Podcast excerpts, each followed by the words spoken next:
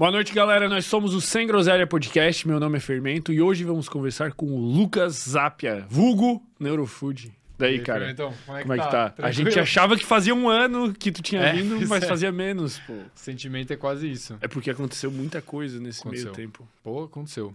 Não E- sei você, mas aqui no Nossa. Neurofood o negócio Mudou. muito. Não, Passou a gente vai anos. falar até Vamos, sobre vamos. Essas, essas mudanças. pressa. S- Sem pressa, né, velho? Que gostoso poder conversar, tipo.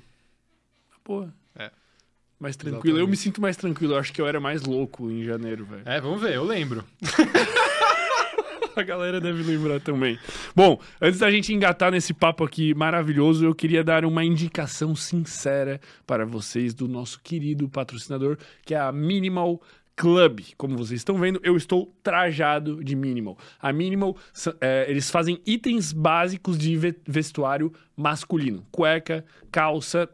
E camiseta, eu tô todo trajado hoje de mínimo aqui. Eu tô com, com a calça, tô com a cueca e também estou com a camiseta. E não é porque é uma camiseta básica que ela é uma camiseta comum. Ela é uma camiseta diferenciada, porque ela é feita de fio egípcio, que é um fio quatro vezes mais resistente que o algodão comum. Então, é- e é uma malha também que não desbota, não encolhe e não dá pipoca quando tu lavar. Tu pode lavar várias vezes, ela vai se manter dessa maneira aqui, com esse caimento. O meu shape, obviamente, dá uma, uma valorizada. Eu acredito que o teu também vai dar. Eles mandaram Ô, uma aqui de, de presente. Ah, animal, velho. Eles Obrigado. mandaram. Essa aí é a, a versão de treino, né? Eles têm uma linha de treino também, cara. O negócio é. Nossa. Olha só. O negocinho é.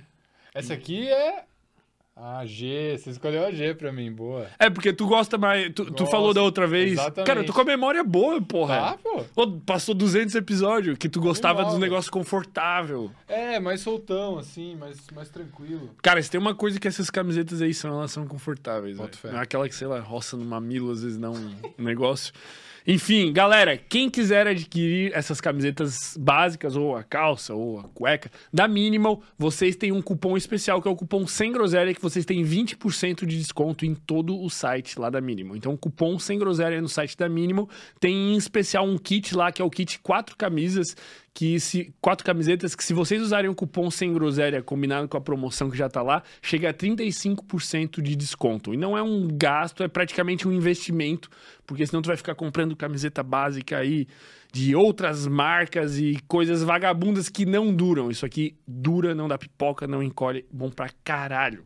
E somado a essa temática do episódio, tu é um cara que tu curte bastante fazer um montanhismo, né? Gosto. Um, Gosto. um, é, como é que se diz? Trilha, esse tipo de coisa, né? Trekking, hiking, trail running, todas essas coisas. Eu vejo tu fazendo, às vezes eu fico louco, velho. Porque é, é, é, é mais... Tem um quê de adrenalina, né? Não é Total. tipo correr na rua, que às vezes é um pouquinho monótono, assim. Ali tem um negócio de meio que desviar, não escorregar. É dinâmico. É mais É dinâmico. dinâmico. Bom, então, pra galera que curte esse tipo de atividades, a gente também tem os queridos da Fiber que mandaram aqui pra gente essa sapatilha. E quem tá me acompanhando lá nos meus stories viu que, essa, que eu tô usando essa sapatilha da Fiber aqui direto pra treinar, cara. Ela é muito boa pra quem vai fazer musculação, principalmente pra quem vai treinar perna. Então, sabe quando tu vai na academia e tem aqueles chulezento que tiram o calçado, deixa do lado e fica treinando de meia, porque realmente treinar com o calçado alto é muito ruim, tu perde estabilidade. E daí tem academia que põe, pô, proibido tirar o tênis porque fica chulé, não sei o que, É não sei mesmo? o que. Tem? Tem, tem. Nunca Acad... tinha visto. A academia que eu tô treinando agora tem, tem placa, assim, proibido treinar descalço, não sei o que, não sei o que. A solução está aqui. As sapatilhas da Fiber, cara. Mano, o, o negócio é louco, velho. Tu sente uma estabilidade. Isso aqui, essa borracha deles aqui tem um grip no chão muito bom. Os melhores treinos de perna que eu fiz até agora foram feitos com ela. E também pra quem curte fazer trilha, montanhismo, esse tipo de coisa e gosta dessa parada mais pé no chão, o barefoot, ela também vai ser a escolha ideal. Além disso, eles têm uma outra linha de produtos também, que é a linha Recover aqui, que é o que eu tô usando também, que é um tênis super fácil de vestir e ele super confortável e promove uma melhor circulação, porque não tem cadarço. Apertando é uma maravilha. Para quem quiser adquirir e ficar com, com, esse, com esse calçado mais caçador, coletor, assim como eu, vocês têm um cupom especial lá no site da Fiber. Quantos por cento de desconto que dá, Gabriel? Que eu não me lembro mais. Mas é bastante aqui, ó. 15% de desconto no site da Fiber com o cupom sem groselha. Podem, podem confiar que eu não indico produto ruim aqui pra vocês, eu tô usando direto isso aqui. Quem me vê na academia, e tem gente me vendo na academia, que tem uns, uns fãs lá vindo encontrar, vê que eu estou usando Fiber. Estamos livres agora para conversarmos, cara. Antes de mais nada, já que Opa. a gente tá num, Um troca-troca. de, de presentear, também temos um presente aqui Ó, da Neurofood Shop pra você. caraca, Nossa velho. garrafinha grandona de hidratação principal. Essa é a garrafinha mais leve que a gente tem. E a ideia por trás da garrafinha é, de novo, ser simples, não incomodar você, ser uma garrafa que você vai usar, que seja prática. E aqui, ó, tem uma modulação ambiental, que é a fórmula da hidratação. 35 ml por quilo de peso corporal de água por dia. Pra você não esquecer. Que é o recomendável pela, Exato. pela ciência. O recomendado pela ciência. Pô, É. irado. Hidratação basal aí Cara, anotado muito irado, que ela é leve e ao mesmo tempo ela é, é bem robusta. Ela É. é- parece ser muito bem construída, assim, né? Exatamente. Pô, que irado. A gente tava precisando aí, velho. E essas al- essa alcinha aí quebra um galho gigante. Pra amarrar, tipo, numa mochila, uma parada assim. Cara, pra amarrar na mochila ou pra carregar, quando você tá com a mão cheia de coisa, assim, ó. Aí Tá com o negócio tudo aqui. cheio de coisa, você só enfia no dedo aqui, ó. Entendi. E tu tá Ó. com outro modelo. Essa aqui, é, essa aqui é outro modelo nosso também. A mesma fórmula, mesma ideia da hidratação, só que essa aqui, ela é térmica. Então ela conserva a temperatura por muito, muito tempo. Não vou Hum. Que lembrar as irado, horas, mas, mano. cara, essa aqui é, é fodida mesmo. Pô, que aqui irado, mano. Que mais produtos vocês têm lá? Cara, a gente também tem esse caderninho aqui, que é um caderno de anotações normal, página em branco. E a gente tem uns templates aqui de uns raciocínios, né? Coisa de pensar. Então, Caralho. tem a matriz de priorização, tem um rastreador de hábitos, tem também. O que, que é isso aqui? Reflexão diária simples. Pô, que massa, velho. É, já vem junto no tudo pacotinho junto, aqui. pô.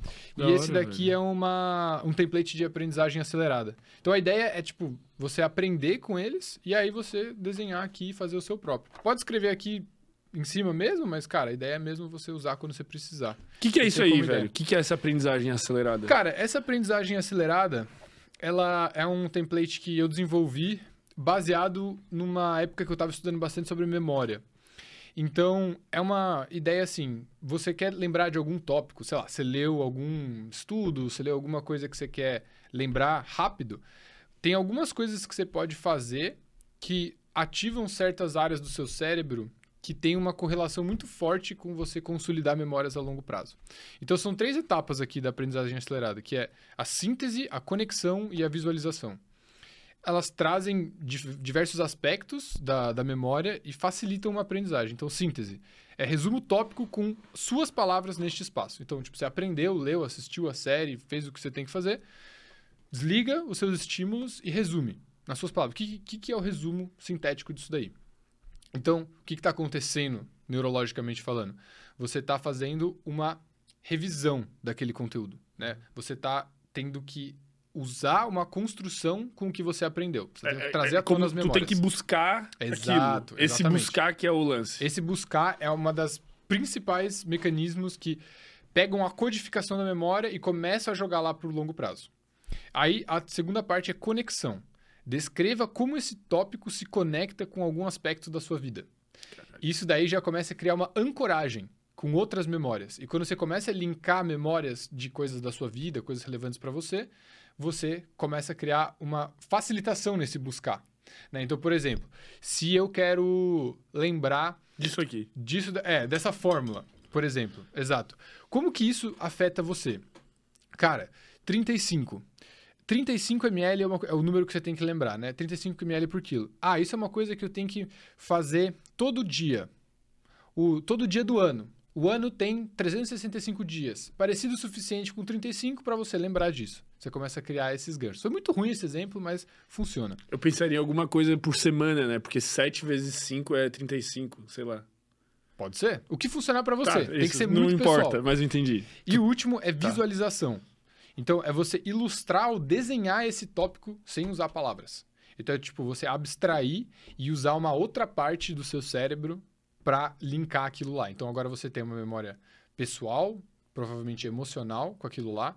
Você teve que fazer a busca racional e você tem uma visualização, uma coisa mais gráfica, uma coisa mais de imagem dentro do seu cérebro. Então, se você faz isso aqui, as chances de você lembrar de alguma coisa vão ser muito maiores. Tu, normalmente, quando tu estuda, tu usa esse, essa metodologia? Cara, isso daqui eu uso é, quando eu preciso lembrar de alguma coisa, como por exemplo, vou fazer alguma live ou vou gravar alguma aula, alguma coisa que é um tópico muito novo para mim. Aí eu vou lá e faço alguns desses, né? Eu faço alguns desses, faço tipo uns três ou quatro sobre um tópico tipo... É, a gente está falando sobre adrenalina, né? E estresse. Uhum. Qual que é a relação? Aí eu começo a fazer algum, alguns bloquinhos desse para criar um raciocínio maior. Então eu tento deixar bem específico, eu não vou falar assim ansiedade e tentar resumir tudo isso num tópico só, Sim, porque é muito grande. Entendi, entendeu? entendi. Então, talvez se você está estudando para uma prova, por exemplo, seja muito útil para uma série de questões específicas, alguma coisa assim. E, e, esse é o método que normalmente. Como é que tu estuda? Como é que tu obtém conhecimento? Porque, cara, é, eu, eu acho que a maioria das pessoas que, que, que vão acompanhar o podcast aqui, ou que já te conhecem, uhum. eu te considero um cara muito inteligente, cara, e com muito Pô, conhecimento. Obrigado. E às vezes eu fico até. Pô, sei lá, velho. Porque veio o Andrei aí, o Andrei Maier, né? Tu deve uhum, conhecer. Uhum. E a gente ficou conversando sobre como o cérebro adquire conhecimento e métodos para estudar e tal. Eu fiquei pensando, cara, será que eu não tô perdendo um puta de um tempo lendo, cara? Porque não tô absorvendo porra nenhuma, porque eu já não durmo bem, né? Uhum. Antiga, não dormia, né? Porque ele tinha vindo aqui. Não durmo bem. Não como bem. Não leio com aquela mega atenção. E ainda por cima não, não faço uma revisão de conteúdo. Então eu ler é eu literalmente desperdiçar tempo, uhum. muitas vezes. Olha, eu acho que assim, o Andrei, inclusive, ele é, ele é muito bom no, no, quando ele explica isso daí. E uma das coisas que eu aprendi com ele, inclusive, foi que não existe aprendizagem passiva. Uhum. Não existe. Então, aquela coisa de você colocar, sei lá, alguém falando outra língua enquanto você está dormindo para você aprender aquela língua, aquilo não existe. Você não está atento, você não aprende. Porque o processo de adquirir conhecimento a nível lá, neurológico mesmo, começa com atenção. Você tem que prestar atenção. Uhum. Precisa ter foco voltado àquilo. Se não tem foco, não tem aprendizagem. Não tem nenhum. Começa o processo de codificação. Porque aqui está acontecendo várias coisas, uhum. né? Só que você está escolhendo prestar atenção nas palavras que estão saindo da minha boca. Mas também está escrito uma coisa aqui. Você poderia estar tá codificando o que está escrito aqui, mas você está focando aqui. Então você não está aprendendo aqui, está aprendendo aqui. Começa assim. Então você tem que meio que admitir que você não vai poder aprender tudo. Você só vai poder aprender aquilo que você presta atenção. Uhum. Então, o primeiro ponto é isso. O segundo, o segundo ponto que eu acho que é, é legal de as pessoas saberem sobre a aprendizagem é que a aprendizagem ela se reforça por meio de estímulos emocionais. Tá. Então, as nossas emoções e a neuroquímica envolvida em emoções está muito presente na consolidação de memórias. Então, por exemplo, se você tem uma experiência muito emocional, seja de muito medo, seja de muita euforia, seja de muito prazer, aquilo tende a se consolidar na sua memória muito mais rápido. Uhum. Às vezes com uma só repetição que é outra coisa que é muito importante, repetição. Tá? Então, são três fatores que a gente está falando agora e eu vou dar um exemplo para ilustrar isso daqui. Se você está andando na rua e você passa na frente de uma casa, tá? E naquela casa o portão está aberto e você vê um cachorro babando, raivoso, vindo atrás de você, bem naquele portão, você vai ficar com um medo, assim, horrível. O cachorro vai arrancar sua perna, vai te morder, etc.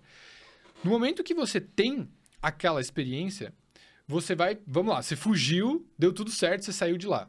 A probabilidade de você lembrar para sempre exatamente aonde é aquela casa, a cor que era aquele portão, o tamanho que era aquele cachorro, às vezes até quão aberto estava aquele portão naquele momento, é muito grande. A probabilidade de você lembrar daquilo é muito grande. Inclusive, de uma maneira exacerbada e patológica, isso é trauma. Né? Você carrega dali aquela, aquela informação por muito, muito tempo e influencia seu comportamento e etc. Então, as emoções tendem a trazer muito isso à tona. E a repetição também. Né? A repetição, ela informa o seu cérebro de que essa informação é relevante. Uhum. Porque o seu cérebro ele tem circuitos inibitórios de informação. Porque, cara, você lembrar de tudo é completamente inútil. Se você lembra de tudo, você não consegue identificar o que é importante e o que não é. Então, você acaba. Cara, se eu lembrar de quantos goles de água eu dei todo dia, ou quantas vezes eu abri esse caderno hoje, eu não vou conseguir lembrar de uma coisa muito importante que eu estudei, porque vai estar tudo igual. E, e teoricamente, tu percebeu isso. Então, teoricamente, tá lá. é, Tipo, exato. estaria lá. Exato. Mas aí que entra aquela primeira questão do foco. dá atenção. Eu não Isso, prestei atenção presta naquilo. Então, voltando para sua pergunta, né? Como é que eu aprendo? Como é que eu aprendo especificamente? Tu põe um cachorro dentro do quarto e ele... Não, mas é quase isso, cara. Não é uma questão de, de criar medo. Mas isso é uma coisa, inclusive, que eu falei lá pro Lutz pela primeira vez no podcast dele, que tipo, o, o medo, a ansiedade, a possibilidade de um evento negativo acontecer é um grande motivador. Uhum. E uma coisa que a gente vai falar bastante aqui hoje, provavelmente, é sobre saber fazer uma coisa e fazê-la, ou saber que uma coisa é boa e fazê-la são coisas completamente diferentes. Então, o que, que eu faço? Porque eu sei que aprender é legal, eu sei que eu gosto de aprender, eu sei que me é útil, mas para fazer existe toda uma ponte muito importante. Então, o que, que eu crio de mecanismo para me forçar a estudar? Não é forçar, mas vamos usar essa palavra por enquanto. Eu crio uma, um compromisso que vai além da minha motivação intrínseca de estudar. Tá. Porque se fosse para eu só basear na minha motivação intrínseca, certos dias, quando eu tô mais eufórico, quando eu tô mais é, tranquilo, quando eu não tô tão ansioso, tão estressado, eu vou querer, vou ter mais paz para estudar as coisas que eu gosto e vou fazer de uma boa. Só que se eu viver só assim, eu vou acabar estudando muito menos do que eu acho que eu gostar, que eu preciso para objetivos de longo prazo, por exemplo. Então o que, que eu faço? Eu crio compromissos sociais, eu crio compromissos com outras pessoas, eu crio compromissos financeiros, né? Com os alunos, com os meus seguidores, com a galera que, que, que tá me acompanhando e tal. Eu crio compromissos de, por exemplo, olha, a gente vai fazer uma live sobre disciplina ou motivação. Eu vou estudar para refrescar meu, meu conhecimento, ver o que, que a literatura científica tem para me embasar. Então, eu crio essas, esses compromissos ao- na minha vida para me colocar numa posição de que não estudar é a coisa mais improvável de acontecer. Tu, tu gera pressões que tu não precisaria gerar o tempo todo pra que tu seja obrigado. Tu se É. põe na prancha É. com alguém com a faca nas tuas costas, assim, vamos dizer. É, é, é um, é um pouco delicado, né? Porque você não quer elevar o seu nível de estresse e ansiedade a um ponto que isso já não seja mais benéfico. Uhum. Eu faço isso porque, de certa forma, para mim é adaptativo. né? É adaptativo porque me leva a estudar, me leva a ter um conhecimento que me dá tranquilidade. Né? Porque se o conhecimento não, não for útil para você, primeiro que você vai ter uma dificuldade enorme de lembrar, porque vai faltar motivação para você lembrar daquilo. E segundo que você poderia estar fazendo outras coisas, né? Você está aprendendo por aprender e o processo de aprender não lhe é agradável, não tem porque muito você fazer aquilo, né? Então, eu gosto de estudar coisas que eu gosto de estudar, primeira coisa. Eu gosto de estudar coisas que vão me dar a possibilidade de ajudar outras pessoas, que eu consiga comunicar com elas. E eu gosto de estudar porque me dá um senso de autoeficácia muito grande. E isso é muito legal. Tipo, como se fosse um, um poder de, tipo, o teu conhecimento te torna mais poderoso. É, não, não sei se eu diria poderoso, mas acho que de fato conhecimento é poder, né? Mas a sensação que eu tenho é uma sensação realmente de autoeficácia, que autoeficácia é uma é uma é um termo que significa que você se sente capaz de realizar o que você gostaria de estar fazendo e que você é capaz de chegar no desfecho que você quer com aquela atividade. E quando você tem isso, isso se relaciona com muitas medidas de bem-estar. Muitas medidas de bem-estar. Você acaba procrastinando menos, você acaba tendo uma saúde mental melhor, você acaba tendo relacionamentos melhores, porque esse senso de autoeficácia é como se fosse uma proxy para bem-estar social, bem-estar cognitivo e muitos outros tipos de bem-estar. Como que se desenvolve isso? Como se desenvolve senso de autoeficácia? Isso. É um pouco de terapia de exposição, né? De você se expor ao estímulo que faz você sentir que você não tem autoeficácia. Então, por exemplo, você sente que você não é um bom leitor. Você vai lá, começa a ler coisas mais fáceis. Porque daí a sua previsão do que, que você deveria estar conseguindo fazer se cumpre.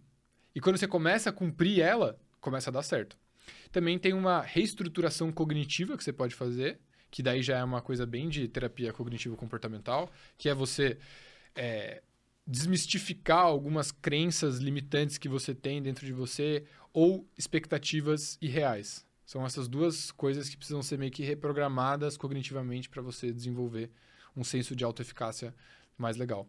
E você vê que, tipo, esse senso de autoeficácia, ele tá muito. Um baixo senso de autoeficácia está muito correlacionado a dois tipos de personalidade diferente. Um deles é uma pessoa que se esconde do mundo, se esconde de desafios e está sempre em busca de mais conforto e, e uma, uma, um prazer imediato. E outro que é um mecanismo de defesa para quem sente baixa autoeficácia, que é um narcisismo, que é uma pessoa que se que acaba pisando na cabeça dos outros, que acaba achando que sabe demais, acaba recaindo naquela no vale da estupidez, né? Que aprende um pouquinho e daí não quer mais entrar num território profundo e acha que sabe bastante, se posiciona como alguém que sabe bastante, mas na real não consegue admitir que precisaria continuar estudando e tudo mais. Então acaba o senso de autoeficácia é uma coisa que, por exemplo, dentro do que a gente faz no Neurofood, a gente tem muitas pessoas que chegam lá é, achando que elas nunca vão conseguir, sei lá, ter disciplina para dormir no horário certo. Ou nunca vão conseguir organizar a alimentação. Ou nunca vão conseguir treinar. Porque pensam que é irreal, que não é para elas, que sei lá. É, ou, não... É coisa que tu vê no Reels. É, exato. É coisa que você vê no Reels. Ou, acho que mais forte que isso, cara, as pessoas, elas já tentaram. Entendi. Elas já tentaram e não conseguiram. O problema é que, muitas vezes, a maneira que as pessoas estão tentando melhorar hábitos, melhorar comportamento, é uma maneira que não está incentivando o senso de autoeficácia dela. Está sendo contraprodutivo. Isso tem a ver com o saber e não conseguir fazer? De É. certa forma. É. Porque é, a pessoa já sabe que ela precisa. é, Eu acho que todo mundo aqui sabe. Você sabe, né? Que você precisa dormir bem, que você precisa comer bem, que você precisa se exercitar, que você precisa regular seu estresse. Você sabe disso. A diferença é por que, que você não faz. Né? E eu acho que o grande trabalho que a Neurofood está fazendo agora é tentar entender isso e tentar trazer à tona todos os elementos possíveis para que um indivíduo consiga identificar isso e que esse indivíduo daí consiga espalhar essa mensagem, espalhar essa experiência para outras pessoas. É isso que a gente gosta de entender. E aí tem muita coisa do, do que eu gosto de estudar que está dentro desse, desse campo aí. Co- Como é que tu identificou isso em ti mesmo pra tu depois poder fazer isso nos outros? O que que era que tu sabia e que tu não fazia e como que tu passou a fazer? Cara, vou ser bem honesto. Assim, não é que eu sabia, né? Não é que eu sou aqui perfeito com relação a essas coisas. Até porque, na minha opinião, procrastinação não tem cura. Tá? Procrastinação é algo que vai sempre te acompanhar. É algo, é um mecanismo de defesa inato do seu cérebro. In- in- Inclusive animais procrastinam, né? Tipo, Eu não sei, eu não sei se eu caracterizaria como procrastinação, mas os animais têm os mesmos mecanismos que levam os humanos a procrastinarem, que é uma conservação de energia, é uma dificuldade de atrasar a gratificação instantânea, é o erro de previsão de tempo, né, de quanto que vai ter o retorno de benefício no tempo, mais para frente. Tem várias coisas que levam a gente a procrastinar. Mas na minha opinião, procrastinação não tem cura. Apesar de não ter cura, tem tratamentos para procrastinação. tá. E existem vários níveis desse tratamento para procrastinação. O primeiro, e talvez mais importante, é o fisiológico. É o basal. É o básico bem feito. Tá. É você dormir bem, é você comer bem, é você se exercitar e é você fazer regulação emocional básica. Porque sem essas coisas, né, que nem você estava falando, né, o Andrei, pô, cara, você precisa dormir bem para aprender, você precisa comer bem, se exercitar, porque não só para aprender, mas para executar, função executiva, você também precisa dessas coisas, entendeu? Uhum. Então esse seria o nível basal. Tá. O próximo nível seria o nível cognitivo, né? De crenças, de é, padrões cognitivos de defensivos, padrões cognitivos pró-sociais, padrões comportamentais automáticos, esse tipo de coisa. Tá. E por último, seria aí intervenções comportamentais e ambientais. Que Tá. seria você modificar o seu ambiente, você modificar, você criar certas regras e, e- e intenções de implementação e esse tipo de coisa, para ir trabalhando em conjunto com o fisiológico e o cognitivo. Então é isso que a gente está O explorando. problema é que tu não consegue também necessariamente separar essas camadas. Elas são a bola de coisa que vai acontecendo junto. Exato. Então, tipo, tu pega o cara. Ah, tu tem esse problema da terceira camada que é um ambiente, mas é um cara que não dorme bem porque o ambiente dele é um lixo. É, porque ele tem uma crença de que ah, uma suruba e que o cara É. tá ali no meio. É, os psicólogos chamam essas sinergias de espirais de performance. Tá. Essas espirais de performance, elas podem ser negativas ou positivas. E que nem você me perguntou, como é que faz pra gente fazer uma pessoa criar, né, é, um senso de autoeficácia maior? Você tem que colocar ela numa espiral de performance positiva. Isso começa cognitivamente, porque você não pode forçar a pessoa a dormir bem. Uhum. Você tem que começar a fazer ela entender primeiro, usando aspectos motivacionais e de compreensão. Olha, dormir bem faz isso, faz isso, faz, aquilo. Ah, mas eu durmo 5 horas por dia. Não, você tem que dormir 8. Não vai dar certo. Tenta Você vai colocar ela num senso de autoeficácia menor ainda. Você vai colocar ela sob uma pressão muito maior. Então, você tem que ir aos poucos criando esse senso de autoeficácia. Porque quando a pessoa se. Você coloca ela num, num, num lugar que ela não sente que ela é capaz de fazer uma diferença, isso só aumenta o nível de estresse dela. Uhum. E quando você começa a dar esses tapa na cara de realidade dela, mas você não dá ferramentas para ela usar imediatamente, você acaba causando mais dano do que bem. Uhum. E isso é uma coisa que eu sinto que muita gente não percebe, né? Nesse campo de autodesenvolvimento. É uma coisa que, apesar de você saber que a intenção de uma pessoa é boa nisso, acaba não percebendo que isso pode estar fazendo mais mal para outras pessoas.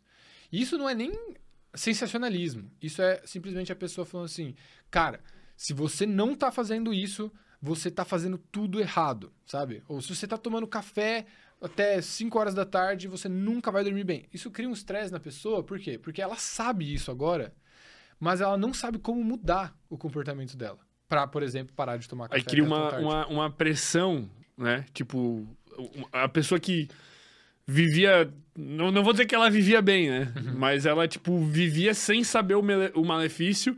E agora ela não tem como mudar isso, mas ela se sente mais estressada É. por saber que tá errada. É. Tá, eu vivi muito isso, cara. É.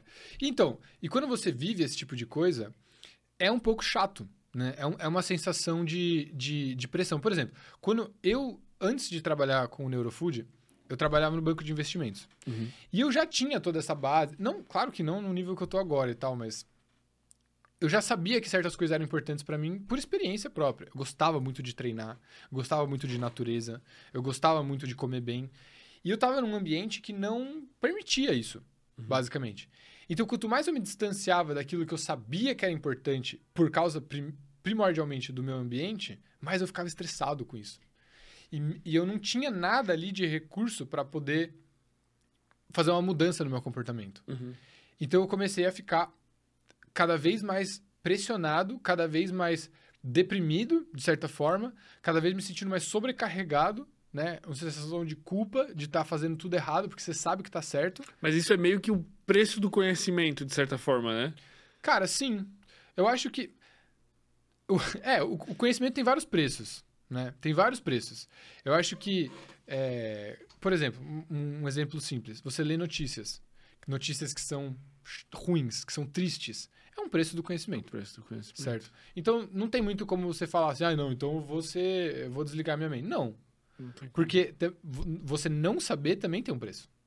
Sim. E às vezes é muito maior. É, eu acho que quase sempre é, É. muito maior. E- então, é uma, é, uma, é uma composição de fatores que levam você a criar um nível de estresse alto com relação a alguma coisa. Então, na minha visão agora, o que a gente deveria estar fazendo com relação a essa onda de hábitos saudáveis e de, de viver uma vida super saudável e regrada e rotina e não sei o quê, é dar um passo para trás nesse quesito e encontrar a galera onde é que ela tá hoje. Onde que a galera tá? Cada pessoa tá num lugar diferente. Tá. Cada pessoa tá num lugar diferente. Mas eu sinto que as pessoas com que eu me comunico e que a gente atende no Neurofood, principalmente alunos ou pessoas que estão participando de, de cursos, de aulas e tal, essas pessoas elas estão passando por o que eu chamo de crise de maturidade. Tá? Tá. Eu não sei, que ano que você nasceu? 95, eu tenho 95. 28. Eu também nasci em 95. Eu sinto que essa galera do final do Millennials, talvez até o começo da geração Z, Hum. tá passando por uma crise de maturidade. Tá. Tu tá passando por isso, Gabriel? Tá. É, Eles- mas vai prestando atenção. Eles nem sabem nada. Vai prestando atenção. É o seguinte, a crise de maturidade é um momento no qual você começa a perceber que os pre... o preço que você estava pagando por pelas preferências que você tinha nos hábitos de vida não tá valendo mais a pena.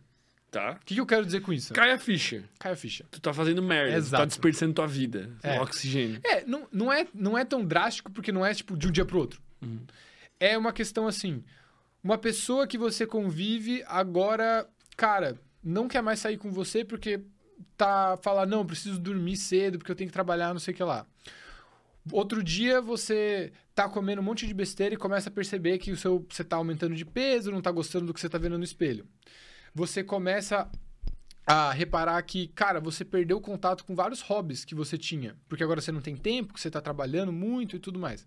Ou você já conseguiu até algum sucesso na sua carreira e você não se sente que está autorrealizado. Né? Uhum. A gente tem uma, uma miopia de tempo muito grande. Isso, inclusive, é um assunto muito, muito, muito interessante que leva a muitas é, conclusões interessantes por essa questão de procrastinação e comportamento. Essa miopia temporal que a gente tem. Mas, enfim, quando você acha, quando você é jovem, você tem 22, 21 anos, você acha que chegar em um certo lugar da sua carreira e tal, acabou a vida. Não é aí, tipo, fiz isso, acabou. Uhum. Fui no meu primeiro podcast, estou ganho na vida. E aí você esquece que tem muitos milhares de anos na sua frente ainda, basicamente.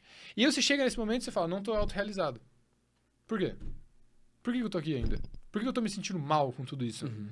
Por que, que eu faço tudo que é bom, tudo que eu sempre quis, eu tô morando bem, ou até você tá no perrengue, cara. Às vezes você tá no perrengue mesmo e você fala, cara, eu tô no perrengue e eu continuo me sabotando. Por que, que eu tô fazendo isso?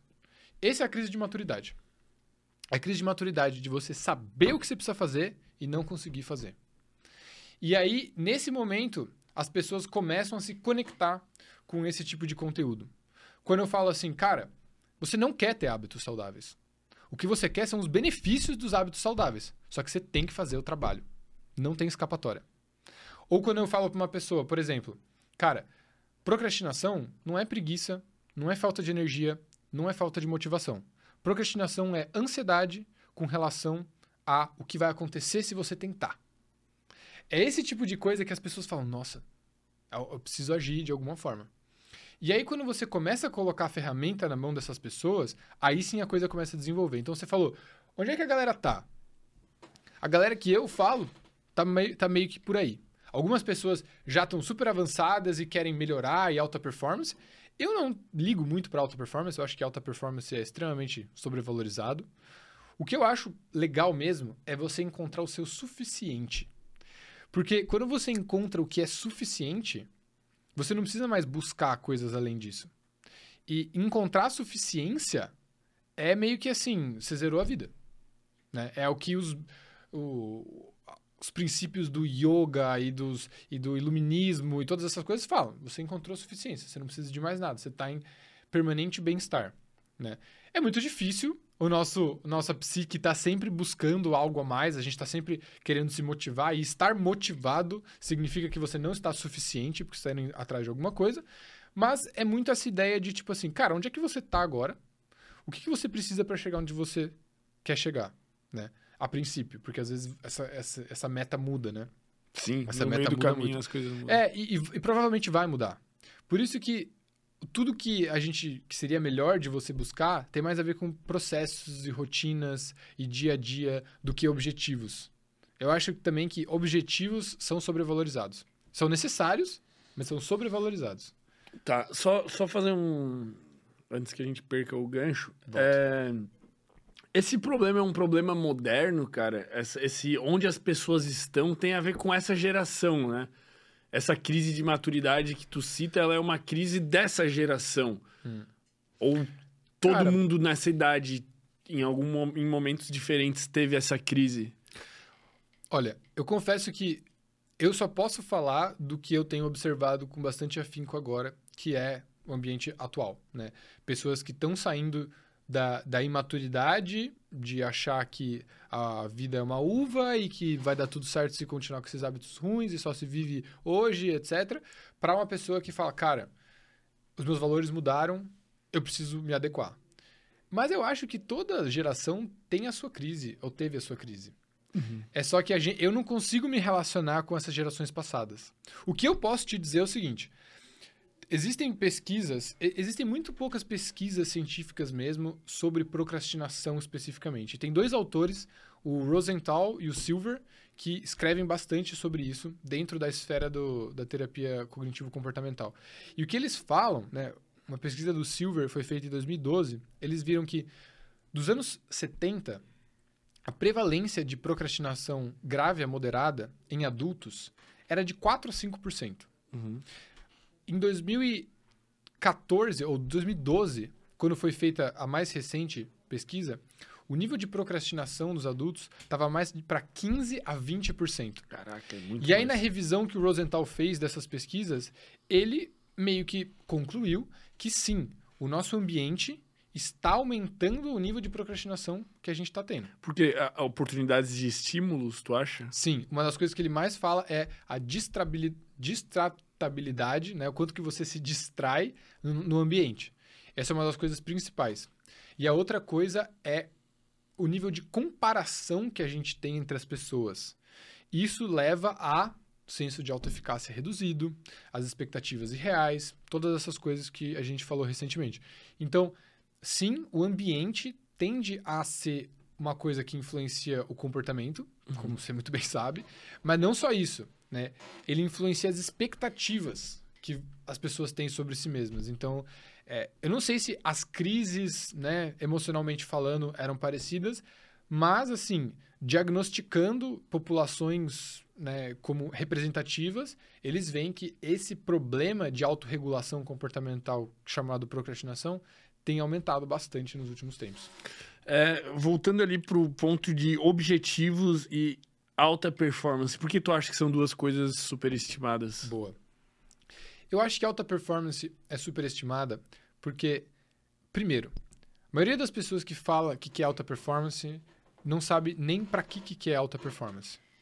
Tá. Segundo, alta performance ela é publicada como algo muito diferente, como algo inovador, como um segredo. Né? Os segredos da alta performance. Para você ter alta performance, você precisa fazer umas coisas muito diferenciadas e você precisa ser um cara muito estudado e tal. Na minha opinião, alta performance nada mais é do que uma, in- uma consistência incomum. Só Tá. isso. Porque, e, e na minha opinião também não existe, por exemplo, gestão de tempo. Não existe gestão de tempo, cara. O Como tempo assim, passa. cara? Você Tá. não vai gerir ele. Você não pode pegar o tempo e falar assim, não, esse aqui vai passar mais devagar, esse vai passar mais rápido e esse. Você não vai gerir o tempo. O que você vai gerir é a sua atenção e a sua energia. O seu comportamento dentro do tempo. Exato. Assim. Exatamente. Muito bem. É o seu comportamento dentro do tempo. É isso que você pode gerir. E os primórdios do comportamento são você gerir a sua energia e o seu foco, ou a sua atenção. Então, gestão do tempo. Ah, minha alta performance tem a ver com gestão. Não tem, velho. Não tem. Não tem gestão de tempo. Se você está gerindo bem o seu tempo, quer dizer que você está gerindo bem a sua atenção. Uhum. E para você gerir bem a sua atenção, você tem que gerir bem a sua energia. E quando eu digo energia, eu digo você dormir bem, você comer bem, você se exercitar e você regular seus níveis de estresse. Uhum. Os mesmos básicos bem feitos. Então, Mas, mas a visão que as pessoas têm de auto, per- alta performance é, é diferente disso. É, de, sei lá, é uma visão de que talvez tu seja um robô é, performático que dorme quatro horas por dia e tu acorda e tu trabalha e tu É. arruma a cama. eu nem, eu nem sei, assim, por que, que isso chama alta performance. Né? Porque as pessoas que eu conheço que mais têm alta performance, elas não são assim. Elas não são assim. O que, que tu chamaria de alta performance? Essa consistência. Cara, performance é desempenho. Né? Tá. Vamos- Desempenho. Desempenho sempre é relativo a alguma coisa. Uhum. Né? Você é o número um, você é mais, você é menos, você é mais rápido, mais devagar, produz mais quantidade, etc. Por isso que performance tem muito mais a ver com máquina do que com ser humano. Uhum. Porque, por exemplo, né, o Voltaire, o escritor do século XVII, ele escreveu milhares, mais de 20 mil cartas. Ele era muito alta performance. Só que, cara, sinceramente, alguma coisa dele, além do tratado dele que ele fez lá do. da. Eu penso, logo existo. Alguma coisa é tão relevante quanto isso? Acho que não. Não, então ele teve alta performance? Depende do parâmetro. Exato, depende do parâmetro. Então, quando é uma questão de ser humano, alta performance também é muito relativo. né? Ao impacto que você quer ter e o quanto isso representa para você e para outras pessoas. Uhum. Então, cara, alta performance numa, numa questão humana, eu acho que só funciona se você está quantificando parâmetros meio que padronizados. Então, se um CEO de uma empresa ele tem alta performance, quer dizer que o que ele está fazendo, o impacto que ele está tendo na empresa está sendo positivo. Uhum. Só que isso não tem nada a ver com ele fazer o que as pessoas chamam de alta performance, de acordar quatro da manhã e fazer o banho de gelo e não sei o quê. Não tem nada a ver. Uhum. Né? Às vezes o cara não tem nada disso. Mais performance. A alta performance dele pode ser assim: ele é muito diligente em ver os relatórios de custos, que é o problema da empresa. Uhum. Isso é ser alta performance. Mas é uma, é uma banalização até do termo, né? É, porque quando, você, quando eu falo alta performance, o que, que você pensa aí em casa? Pergunta aí pra galera botar no chat o que, que a galera pensa que é, É, alta performance. Quando eu falo alta performance, o que, que você pensa? Primeira palavra que vem na sua cabeça, escreve uma frase, alguma coisa aí. Eu imagino que seja algo do tipo assim: produtividade máxima, organização, gestão de tempo, né, escrita, produzir vídeo, etc. Isso são, é, são métricas, mas não necessariamente alta performance. Eu, eu gosto de avaliar a minha performance por uma percepção subjetiva. Tipo, eu tento não comparar aos outros. Eu Uhum. tento é, fazer, fazer uma métrica mental de quantos por cento do meu potencial eu estou explorando. Porque no fundo a gente sempre sabe, né? Tipo, tu sabe. Não que eu vou ser um louco, mas eu sei que eu posso, ao invés de tomar um banho de 15 minutos ouvindo música, eu posso tomar um banho de 6 minutos. Em vez de uma tarefa que eu levo, sei lá, uma hora pra fazer, eu não preciso levar quatro horas pra fazer, porque eu parei pra ver um Reels, parei pra ir no banheiro, parei pra não sei o quê. Então eu tento metrificar isso e sempre botar, tipo, numa escala de 0 a 100%. Tipo, eu, então, quando eu vou fazer terapia, eu tive ontem, por sinal, eu converso com a minha psicóloga sobre como está a minha performance, que não é alta, não é baixa, sei lá, é ela. E daí eu falo, cara, ó, essa semana eu tive uma percepção de que eu estou explorando 40% do meu, do meu potencial, que eu já acho, tipo, porra, muito alto. Eu, a sensação que eu tinha é que antes eu explorava 10. Agora eu tenho a sensação que eu exploro 40. Essa semana agora na casa nova, escritório novo, acho que já foi para uns 50, 60. A gente senta e faz, tem essa questão do ambiente e tal. Então, porra, isso pra mim, cara, pra mim se eu chegar em 80, velho, as coisas já estão desenrolando de um jeito, tarefa atrasada sendo liquidada, o negócio começa a engrenar. Isso pra mim vai ser a minha auto performance. Isso inclui eu, eu dar três pulinhos no chuveiro, não sei o que. Não, cara. Claro que eu vou ter comportamentos que vão me propiciar essa, essa minha maior performance, que é dormir bem, que é a minha maior dificuldade, me alimentar legal, fazer exercício físico, etc e tal. Essa é a Mas minha você parada. viu a palavra que você usou? Qual? Auto performance. Auto performance. Isso é legal. Isso. Auto performance é legal. Alta performance é relativo a alguma outra pessoa, alguma outra coisa. Ou algum parâmetro arbitrário. Auto performance é legal. Isso é, É legal legal. de observar. E todas as coisas que você falou têm a ver com gestão de energia ou gestão de tempo. Uhum. Ou é, gestão de é, energia ou gestão de atenção. De foco, é isso. Tipo assim, você não ficar viajando no banho é uma questão de gestão de atenção. Qual a tua percepção sobre a tua auto performance? Quantos por cento do teu potencial tu explora? Cara, todo dia é um pouco diferente. Todo dia é um pouco diferente. É, o meu também, de É. todo mundo. Olha, sinceramente, potencial é uma coisa que também é relativa, eu tenho uma dificuldade. Não, não é uma heurística que eu uso muito. Mas eu acho que a minha auto-performance tem muito a ver com se eu chego no fim do dia tendo uma noção de que eu fiz o meu melhor. O melhor que eu podia nas, nas questões que eu podia controlar. E isso é muito legal, porque quando você olha para um dia e você olha objetivamente, não, eu fiz isso, gravei tal aula, fiz tal mentoria, né? é, estudei tal coisa que eu precisava estudar e tal, tal, tal, e deu tudo certo. Uhum. Às vezes, num dia que deu tudo certo, você não tá com uma auto-performance muito boa. É só Por porque não deu nada errado, Tá, entendi. que não tá fora do seu controle. Às vezes, os melhores dias, pra mim, são os dias que dá muita merda. Porque daí eu me controlo. Eu tenho um autocontrole melhor. Eu tenho uma auto-performance melhor na frente de estresses muito grandes.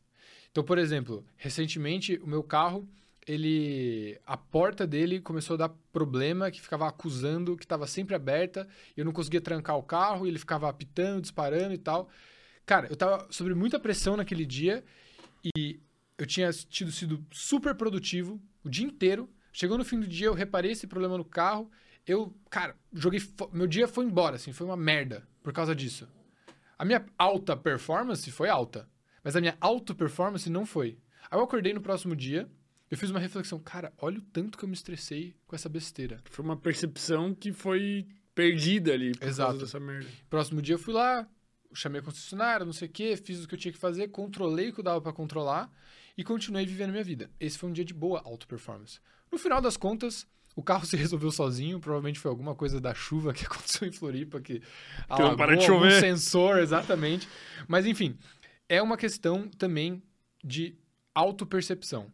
Né? E isso é uma coisa que as pessoas também têm bastante dificuldade, né? Se observar, se perceber é, e entender se tá dando, se você tá melhorando, se tá dando certo alguma coisa para você ou não. Mas assim, eu acho que a minha performance, minha auto performance com relação a potencial, ela varia muito, porque tem dias que meu potencial tá menor também, porque eu dormi pior, porque eu tô muito estressado, porque eu tô comendo tudo errado, etc. E tem dias que meu potencial tá maior. Só que às vezes você percebe a cagada que você faz. Às vezes você percebe que você começa o seu dia e você vai lá e você mexe no celular um pouco demais.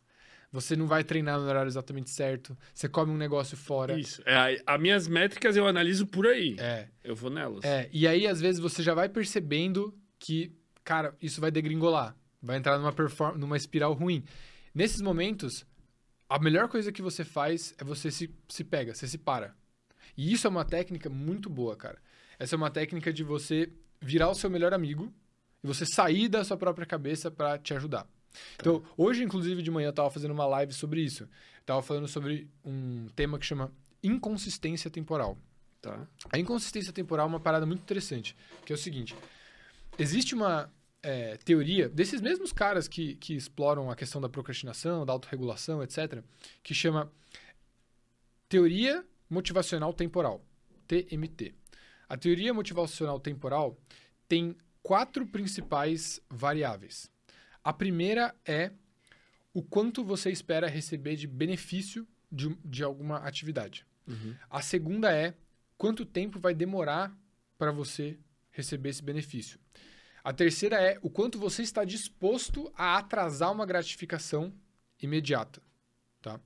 E a quarta é qual a probabilidade de se você chegar lá você receber esse benefício. Tá. É, é um cálculo que o cérebro meio que faz. Eles É. traduziram, eles tentaram mapear a equação do Exato. cérebro. Eles Massa, chamam isso velho. de equação da procrastinação. Ah, que massa. TMT, Procrastination Equation. Baseado nisso, eu desenvolvi uma simplificação que chama inconsistência temporal. Tá. Que é o seguinte: quando você está num certo momento no tempo, eu vou usar o mesmo exemplo que eu usei hoje de manhã. Imagine que são seis e meia da tarde. Você trabalha num emprego que acaba às seis, você está lá em casa, seis e meia da tarde, você está relaxando e você está vendo TV, está numa boa. E chega às sete horas da noite, que era o, e vai chegar às sete horas da noite, que é o horário que você decidiu que você ia treinar. Uhum. Seis e meia, momento no tempo. Nessa hora, o seu cérebro tem que tomar uma decisão. É uma questão de tomada de decisão. Você tem uma balança que seu cérebro vira uma balança entre benefício e dor, tá? Para a gente continuar esse raciocínio, a gente tem que assumir duas premissas baseadas nessa TMT. A primeira é que o nosso cérebro sempre vai preferir ir em direção ao prazer, ao benefício e evitar a dor. Uhum. Premissa estabelecida, demorou. Segunda premissa é que o seu cérebro ele tem uma dificuldade de prever o valor de algo que está mais distante no tempo. Certo? Se eu te falar assim, Fermento, você quer receber mil reais amanhã ou três mil reais daqui cinco meses? Você, você fica meio, né? Bugado. Dá uma bugadinha. mil- todo mundo, se tu fizer genericamente, as pessoas vão escolher mil reais amanhã. Provavelmente, né? Segundo as teorias lá do desconto, é, descontado, provavelmente sim. Mas o ponto é, a gente tem dificuldade de prever essas recompensas a longo prazo. Então, seis e meia da tarde, o momento da decisão, você precisa se trocar para ir treinar. O que, que o seu cérebro vai começar a fazer? Ele vai começar a pesar dor e benefício. Uhum. Na questão da dor, você sempre tem duas dores. Uma para cada decisão. Uma é ficar e continuar assistindo TV, continuar vendo tua série, foda-se. E a outra é ir treinar. Na questão da dor, qual que é a dor de você ir treinar? Todas. Todas, exatamente. Você tem que desligar a TV, você tem que levantar, você tem que frear um comportamento prazeroso, você tem que se colocar em movimento, você tem que sair de um Se repouso. vestir, pegar o carro. E tá chovendo, irmão, tá, tá frio. tá em Floripa. Treinar, sei lá. Exato. É, é todas. É Todas muito as dores. desconfortável. Segundo ponto é: se você faltar o treino, qual é a dor? Imediata? Nenhuma. Nenhuma. Nenhuma, quase. Tipo assim, ah, mano, é só um dia, velho. Vou faltar aqui, só um dia, não, não vai ter problema, certo? Então, dor de ir muito grande, dor de faltar muito baixa. Benefício. Qual que é o benefício de você continuar assistindo TV? Naquele momento, Prazeroso, entretenimento alto. intelectual. Muito alto. Tudo, é muito você bom. não tem que fazer esforço absolutamente nenhum, é só você ficar parado que você continua sendo recompensado. Então o benefício é muito alto. Qual que é o benefício de você ir treinar naquele momento? Nenhum. Nenhum. Você só vai começar a receber benefício depois que, sei lá, você estiver curtindo o treino. E se você não curte o seu treino, você se fudeu, porque só vai dali alguns meses quando você tiver algum resultado, se você tiver algum resultado. Meu Deus, pô. Agora que tu es- esfregou na cara, assim, parece mais difícil ainda, velho. Exato. Então, é nesse momento que a responsabilidade é eu dar a ferramenta para a pessoa do que fazer, Tá. né, para ela não ficar estressada. Então, assim, isso é inconsistência temporal. Por que, que é temporal? Eu ia perguntar isso. Exato. Porque às seis e meia da tarde, esse é o cenário. Seis e meia da tarde, a dor de você ir é muito grande e o benefício de você ir é muito baixo. E vice-versa. Sete horas, sete e meia, oito horas, nove horas, nove e meia, dez horas. Você vai dormir. Às dez horas da, da noite, qual que é o benefício de você ter ficado assistindo daquela TV? Zero. Acabou. Qual que é a dor de você ter perdido o treino naquela hora? Já começa a bater arrependimento, Tu se sente um merda. você se sente um merda, começa a vir um remorso. E agora, qual que é o benefício se você tiver... Agora, outro cenário. Você foi treinar. 7 horas, 8 horas, 9 horas, 10 e meia. Qual que é o benefício de você ter ido treinar nesse momento? Porra, tu se sente foda. Eu Você se- fui, eu cumpri. Exato. E provavelmente o próximo dia também. E provavelmente vai ter benefícios fisiológicos para o seu sono, vai ter para o próximo dia, para sua atenção, tudo mais. E qual que é a dor de você ir treinar assim que você começa a treinar? Cinco minutos passaram, você começou a treinar. A dor de você ter que levantar da cama, botar roupa, acabou, Passa. zerou, passou. Só tem a dor daí do desconforto do treino, né? Vamos É, assim, que- que, é... Se você não se machucar, tá tudo é, bem, né? E tem quem gosta. Eu gosto, por exemplo. É. Acho uma delícia. Exato. Então, benefício mais ainda. Então, por isso que é temporal.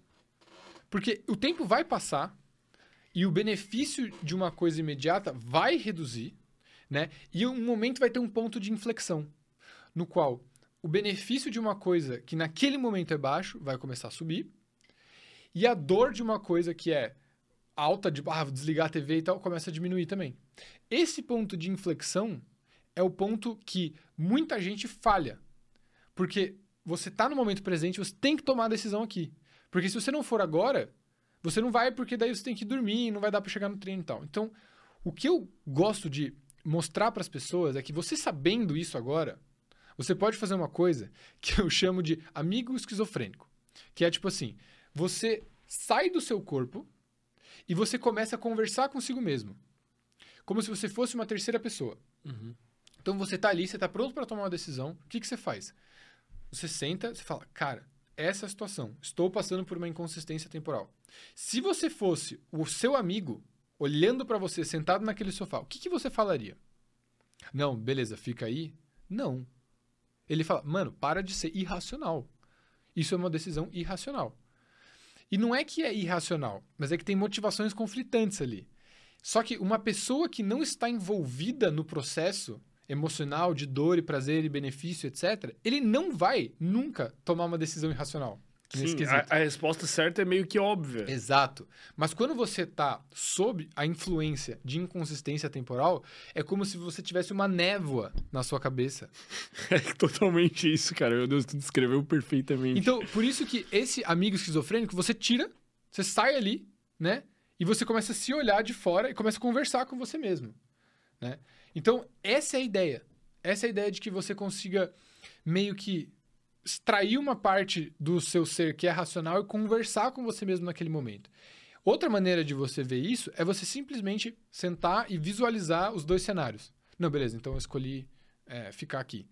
Pula na frente no tempo. Tá, beleza, vou assistir mais um episódio, mais um vídeo no YouTube, mais um negócio, tarará. Mas, cara, e depois? Eu vou me arrepender de ter, não ter treinado. Então, já antecipa essa, esse pulo temporal. Né? E isso é uma coisa embasada nessa TMT, que é a, tempo, é a teoria da motivação temporal.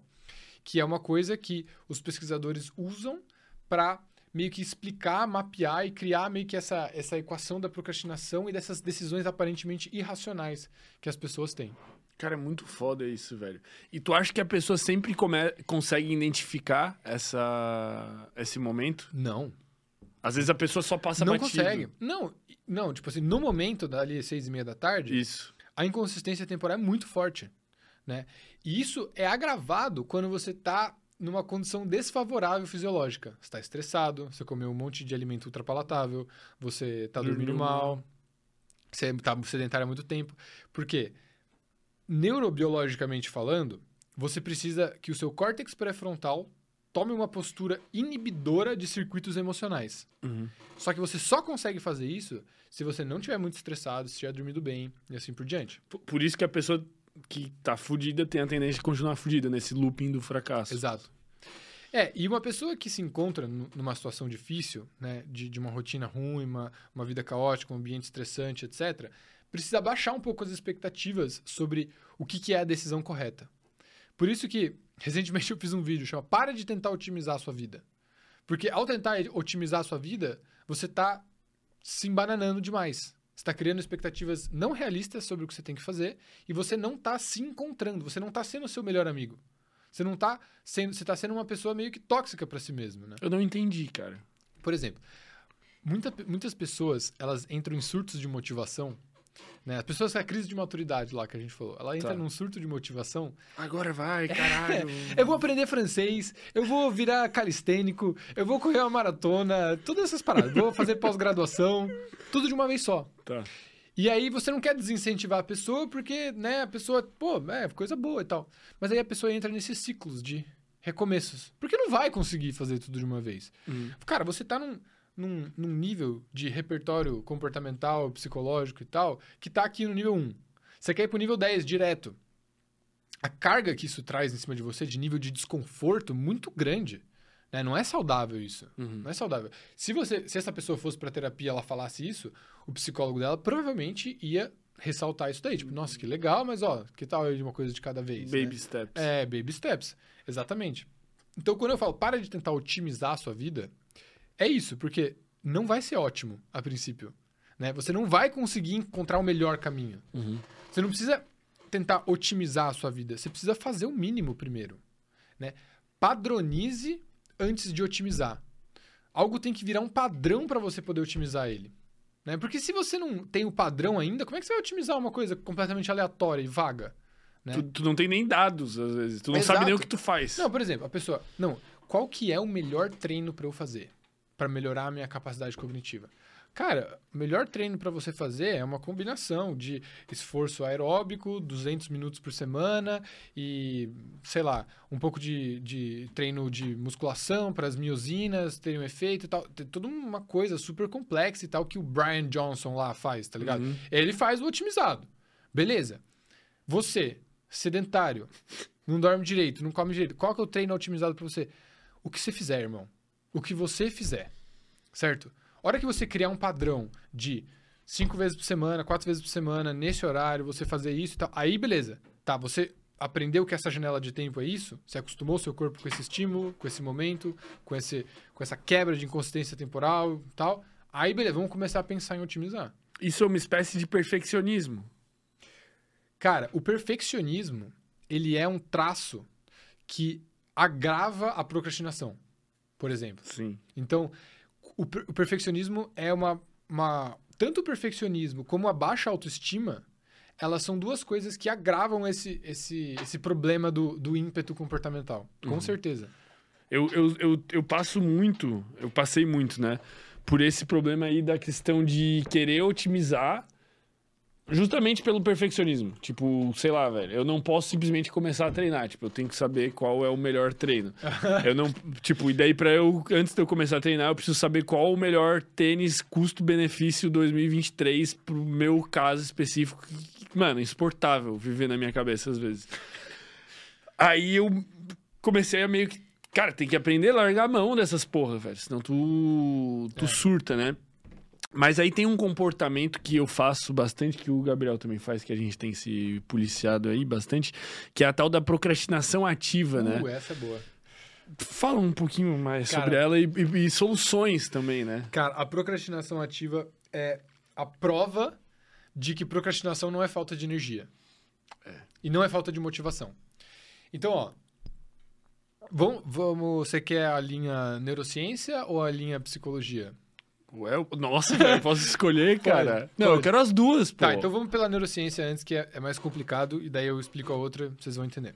Tá. Na questão neurobiológica, a procrastinação é algo que impede uma, o avanço de uma ação, mesmo sabendo que você vai ter consequências negativas por causa desse impedimento.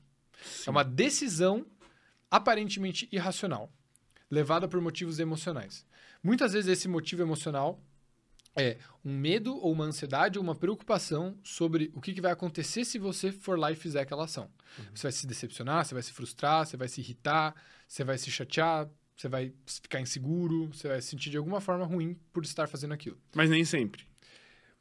Nem sempre, mas é que assim, na procrastinação sempre tem alguma questão que tá te travando. Tá, mas tipo, e se for uma tarefa muito simples, pô? Que você tá exemplo, procrastinando? Tipo, sei lá, eu tenho que tirar o lixo e eu tô enrolando pra um caralho pra tirar o É lixo. porque é chato. Tá, tédio então é uma é questão emocional. Tá, é. entendi. Tédio é extremamente doloroso pra gente. né? Entendi, entendi. Então, sempre tem essa base emocional ansiogênica, né, do, da procrastinação.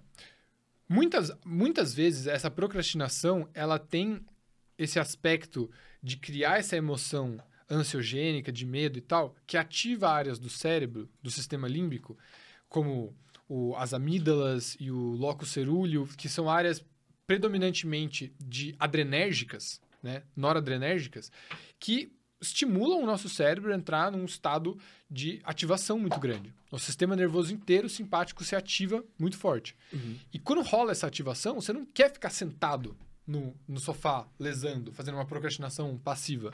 Não, você tem que se mexer. Só que você não vai se mexer na direção de resolver o problema. Porque o problema é perigoso psicologicamente. Desconfortável. Desconfortável. Uhum. Então você vai lá e faz outra coisa, vai varrer a casa inteira. Você vai lavar prato, você vai responder todos os seus e-mails, em vez de ir resolver aquele problema. Cara, que loucura. É muito gostoso saber o porquê. É, então, a nível neurobiológico é isso que está acontecendo. Você tem uma, um, um estímulo ansiogênico acontecendo e você daí redireciona esse ímpeto que rola desse processo bioquímico dentro do seu cérebro e você vai lá e faz outra coisa. Você fica balançando a perna, você fica inquieto, você fala, "Ah, acho que eu vou bater essa roupa aqui. Aí você vai lá e começa a lavar roupa, alguma coisa assim. Entendeu? Tá. Então, essa, essa é um pouco da procrastinação ativa a nível neurobiológico. Em nível psicológico, também é uma maneira de você é, dar um tapinha nas suas próprias costas e falar assim: não, mas ó, aqui, ó, eu tô ocupadão, ó. Tô fazendo um monte de coisa, sabe? Você fica se convencendo de que você não tem tempo, de que não dá pra fazer, de que isso é uma. Você reprioriza, né? Rola aquela negociação. Não, mas ó, isso aqui, ó, preciso resolver isso aqui antes. Não, apareceu essa pessoa aqui, não posso tal. Então, rola todo esse, esse processo cognitivo de reestruturação de prioridades na hora. Quando você sabe que você pode estar fazendo uma coisa muito mais importante, mas aí você vai lá e reestrutura mentalmente tudo que está acontecendo. E você, você dá justificativas muito boas, né? A gente é muito bom em dar a justificativa gente pra é extremamente gente. racional nessas coisas, né? A gente é muito bom de criar motivos para as coisas. Como que soluciona isso, cara? O primeiro passo é entender. Tá. O primeiro passo é entender. Eu acho que uma das ferramentas comportamentais mais úteis nesse momento é entender que, tipo assim, ó, eu tô prestes a fazer uma, uma procrastinação ativa, eu tô prestes a fazer esse negócio. Fala assim, cara, vai lá fazer o- a sua atividade principal por cinco minutos, né? E depois você decide se você vai continuar ou se realmente aquela outra coisa era a prioridade. Então, tipo, cria um limite mínimo de, de resolução. E a linha psicológica fala para você, os estudos falam que tem duas alternativas. Ou um mínimo de resultado, né, de desfecho com relação à atividade, ou um mínimo de processo, de esforço. Uhum. Eu sempre falo, o de processo deve ser melhor. Tá. Porque você atrela menos responsabilidade sobre aquela ação. Então vamos dizer que você tem que, sei lá, tá, tá procrastinando seu TCC, né? Uhum. Tá no- você tem tempo, né? Mas você tá, ah, não, vou tirar todos os lixos da casa e vou jogar fora os lixos lá na rua. Cara, antes de você jogar fora os lixos, trabalha 10 minutos no seu TCC. Só. Depois você vai fazer isso, né? E depois você não precisa nem pensar mais em voltar. A probabilidade de você continuar trabalhando é, é muito alta. Porque, porque a gente parece que tem uma. Uma. A gente exagera, uma catastrofização do quão difícil é fazer aquilo, cara. E, tipo, parece que começar aquilo é um inferno. E às vezes tu começa e não é tão difícil. Então, tipo, mas isso é a inconsistência temporal. isso é inconsistência temporal. Porque a dor de você começar já passou. E aí começa a diminuir a dor e o benefício começa a aumentar, porque você começa a ver que você tá avançando naquele negócio. Nossa, eu tô resolvendo o meu maior BO da vida. Ó, aqui ó, daqui a pouco vai ficar menor e tal. E aí você começa a perceber o benefício crescer. E tem vezes que, tipo, tu procrastinou o bagulho seis meses. Velho, eu já procrastinei umas paradas muito sinistras, tipo, por meses. E tu vai resolver, mano, e leva, tipo, 20 minutos, cara. É, é. Nossa, Mano, muito. Isso é surreal, velho. Renovar a CNH. Quem aí precisa renovar a CNH?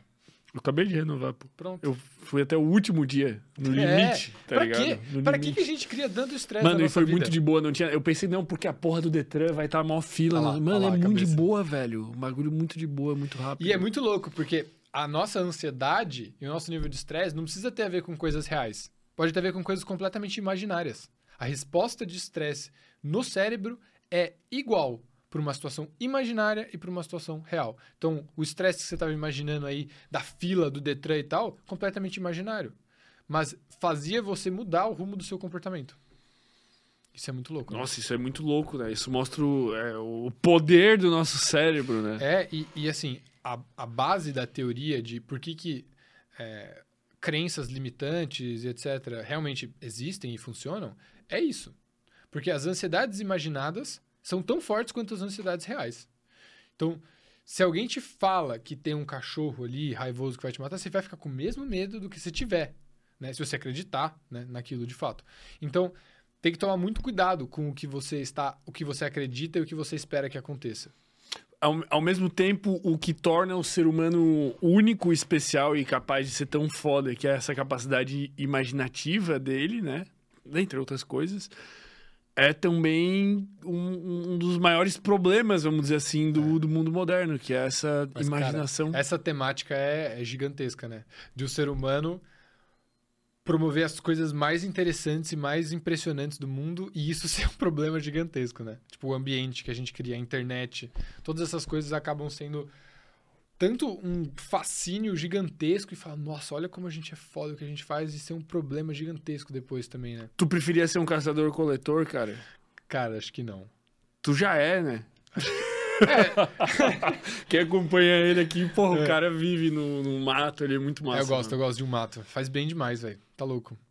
Mas, cara, acho que não. Acho que, se fosse pra escolher hoje, acho que não. Acho que o nível de acesso à à saúde, à informação, a relacionamento, a- é muito diferenciado, assim, cara. E é uma, é uma perspectiva de otimismo que eu tenho desenvolvido ao longo dos, dos últimos anos, assim. É, muita gente, e, assim, compreensivelmente acha que o mundo tá na merda. Uhum. Né? O mundo tá na merda, tudo vai acabar, o aquecimento global e tal. E não é que eu não acredito no aquecimento global, que não acredito que tem muito problema no mundo, e guerra, e caos, e fome, e etc. Todos os problemas são reais, eu acredito. Mas se a gente, de novo, inconsistência temporal, dificuldade de ver dor e benefício ao longo do tempo, mas se a gente pega pra ver a evolução humana, o tanto de dor que a gente evita hoje e o tanto de bem-estar que a gente já criou ao longo dos últimos 500 mil anos, 500, vírgula, mil anos, é impressionante. né? Antigamente você não podia tomar, tipo assim, em questão de 400 anos atrás, você não podia tomar uma água. Porque estava tudo contaminado. Uhum. Você morava numa cidade, você não podia tomar água. Tava todo mundo bêbado o tempo inteiro. Tava todo mundo morrendo de infecção por causa de corte. Né? As pessoas, as crianças todas trabalhavam. Né? Não era uma questão de algumas, em alguns lugares. É tudo, era tudo um caos eterno. Então, é muito fácil a gente sentar aqui no podcast e falar: não, eu queria ser um caçador-coletor. Cara, você não sabe o que o caçador-coletor fazia. O cara morria com 30 anos. Sim. Dente podre, tigre voando no pescoço. Exatamente. Infecção. Exatamente. A gente tem essa romantização do caçador-coletor, por exemplo. Eu adoro essa romantização. Porque, cara, ele ajuda a gente a explicar muito de por que, que o nosso ambiente nos atrapalha. Mas não é só. Não é porque a gente está muito desconectado do nosso hardware biológico que voltar para aquele ambiente vai ser mais fácil. Sim. Mas ao mesmo tempo, o que faz a gente viver bem é se conectar com esse hardware bio- A biológico. parte boa, né? A parte boa. A parte boa. Tipo, a gente é obrigado a mimetizar comportamentos de caçadores-coletores para poder viver minimamente bem no mundo moderno. Que Exato. é comer, é, a, a hora da caçada, que eu falo simulação de caçada, que é o exercício físico moderno, é boa. e dormir. Porque, porra, o que, que é um exercício físico se não uma simulação de caçada? É, uma simulação de fuga também. De fuga. Uma simulação de guerra. Você quer a simulação de guerra, mas você não quer morrer espetado com uma Exato. lança. Entendeu? Não é nem que eu queira, é que a gente precisa. É. Isso é bizarro. É, então, essa questão é tipo assim, a questão do precisar é tipo assim, por que que a gente precisa se exercitar se a gente é tão averso a isso? Por que, que a gente é tão preguiçoso e precisa tanto de exercício físico? Porque era assim, o ambiente que a gente vivia selecionava quem era mais preguiçoso, porque você conservava mais energia, porque a energia era escassa. E por que, que a gente precisa se exercitar? Porque a gente se adaptou, porque a gente precisava. O ambiente ditava que a gente precisava. Hoje a gente precisa, porque senão a gente tem uma disfunção metabólica muito grande, né? Então, é meio que assim, cara, a gente simula esses comportamentos prim- primitivos e primordiais porque o nosso hardware, ele ele tá meio que predisposto a viver com essas coisas acontecendo. Isso. Pre- Precisando, sendo usado. Exato. Precisa ser usado, senão você perde muita da capacidade. Só que viver naquele ambiente de fato, tendo que usar essas coisas, é muito. É tipo assim, eu paro pra pensar, eu fico até. Cara, deve ser. Deve, devia ser horrível. Tu já viu, os- ah, tem um canal que chama, acho que é Fearless and Far, alguma coisa assim. Cara, é um canal Não. gigante no YouTube, ele deve ter uns 6, 7 milhões de inscritos. E é um maluco que se enfia nessas tribos bizarras, mano. É mesmo? Irmão, tu vai pirar com essa porra. O cara, tipo, vai na tribo lá dos não sei o quê. A refeição dos caras, às vezes não tem comida, eles cortam o pescoço de um boi e bebem Toma o o sangue. Deixa É, o boi vivo, né? Deixa o boi vivo, porque tem. Porque daí o boi continua vivo, né? E vai dando mais sangue.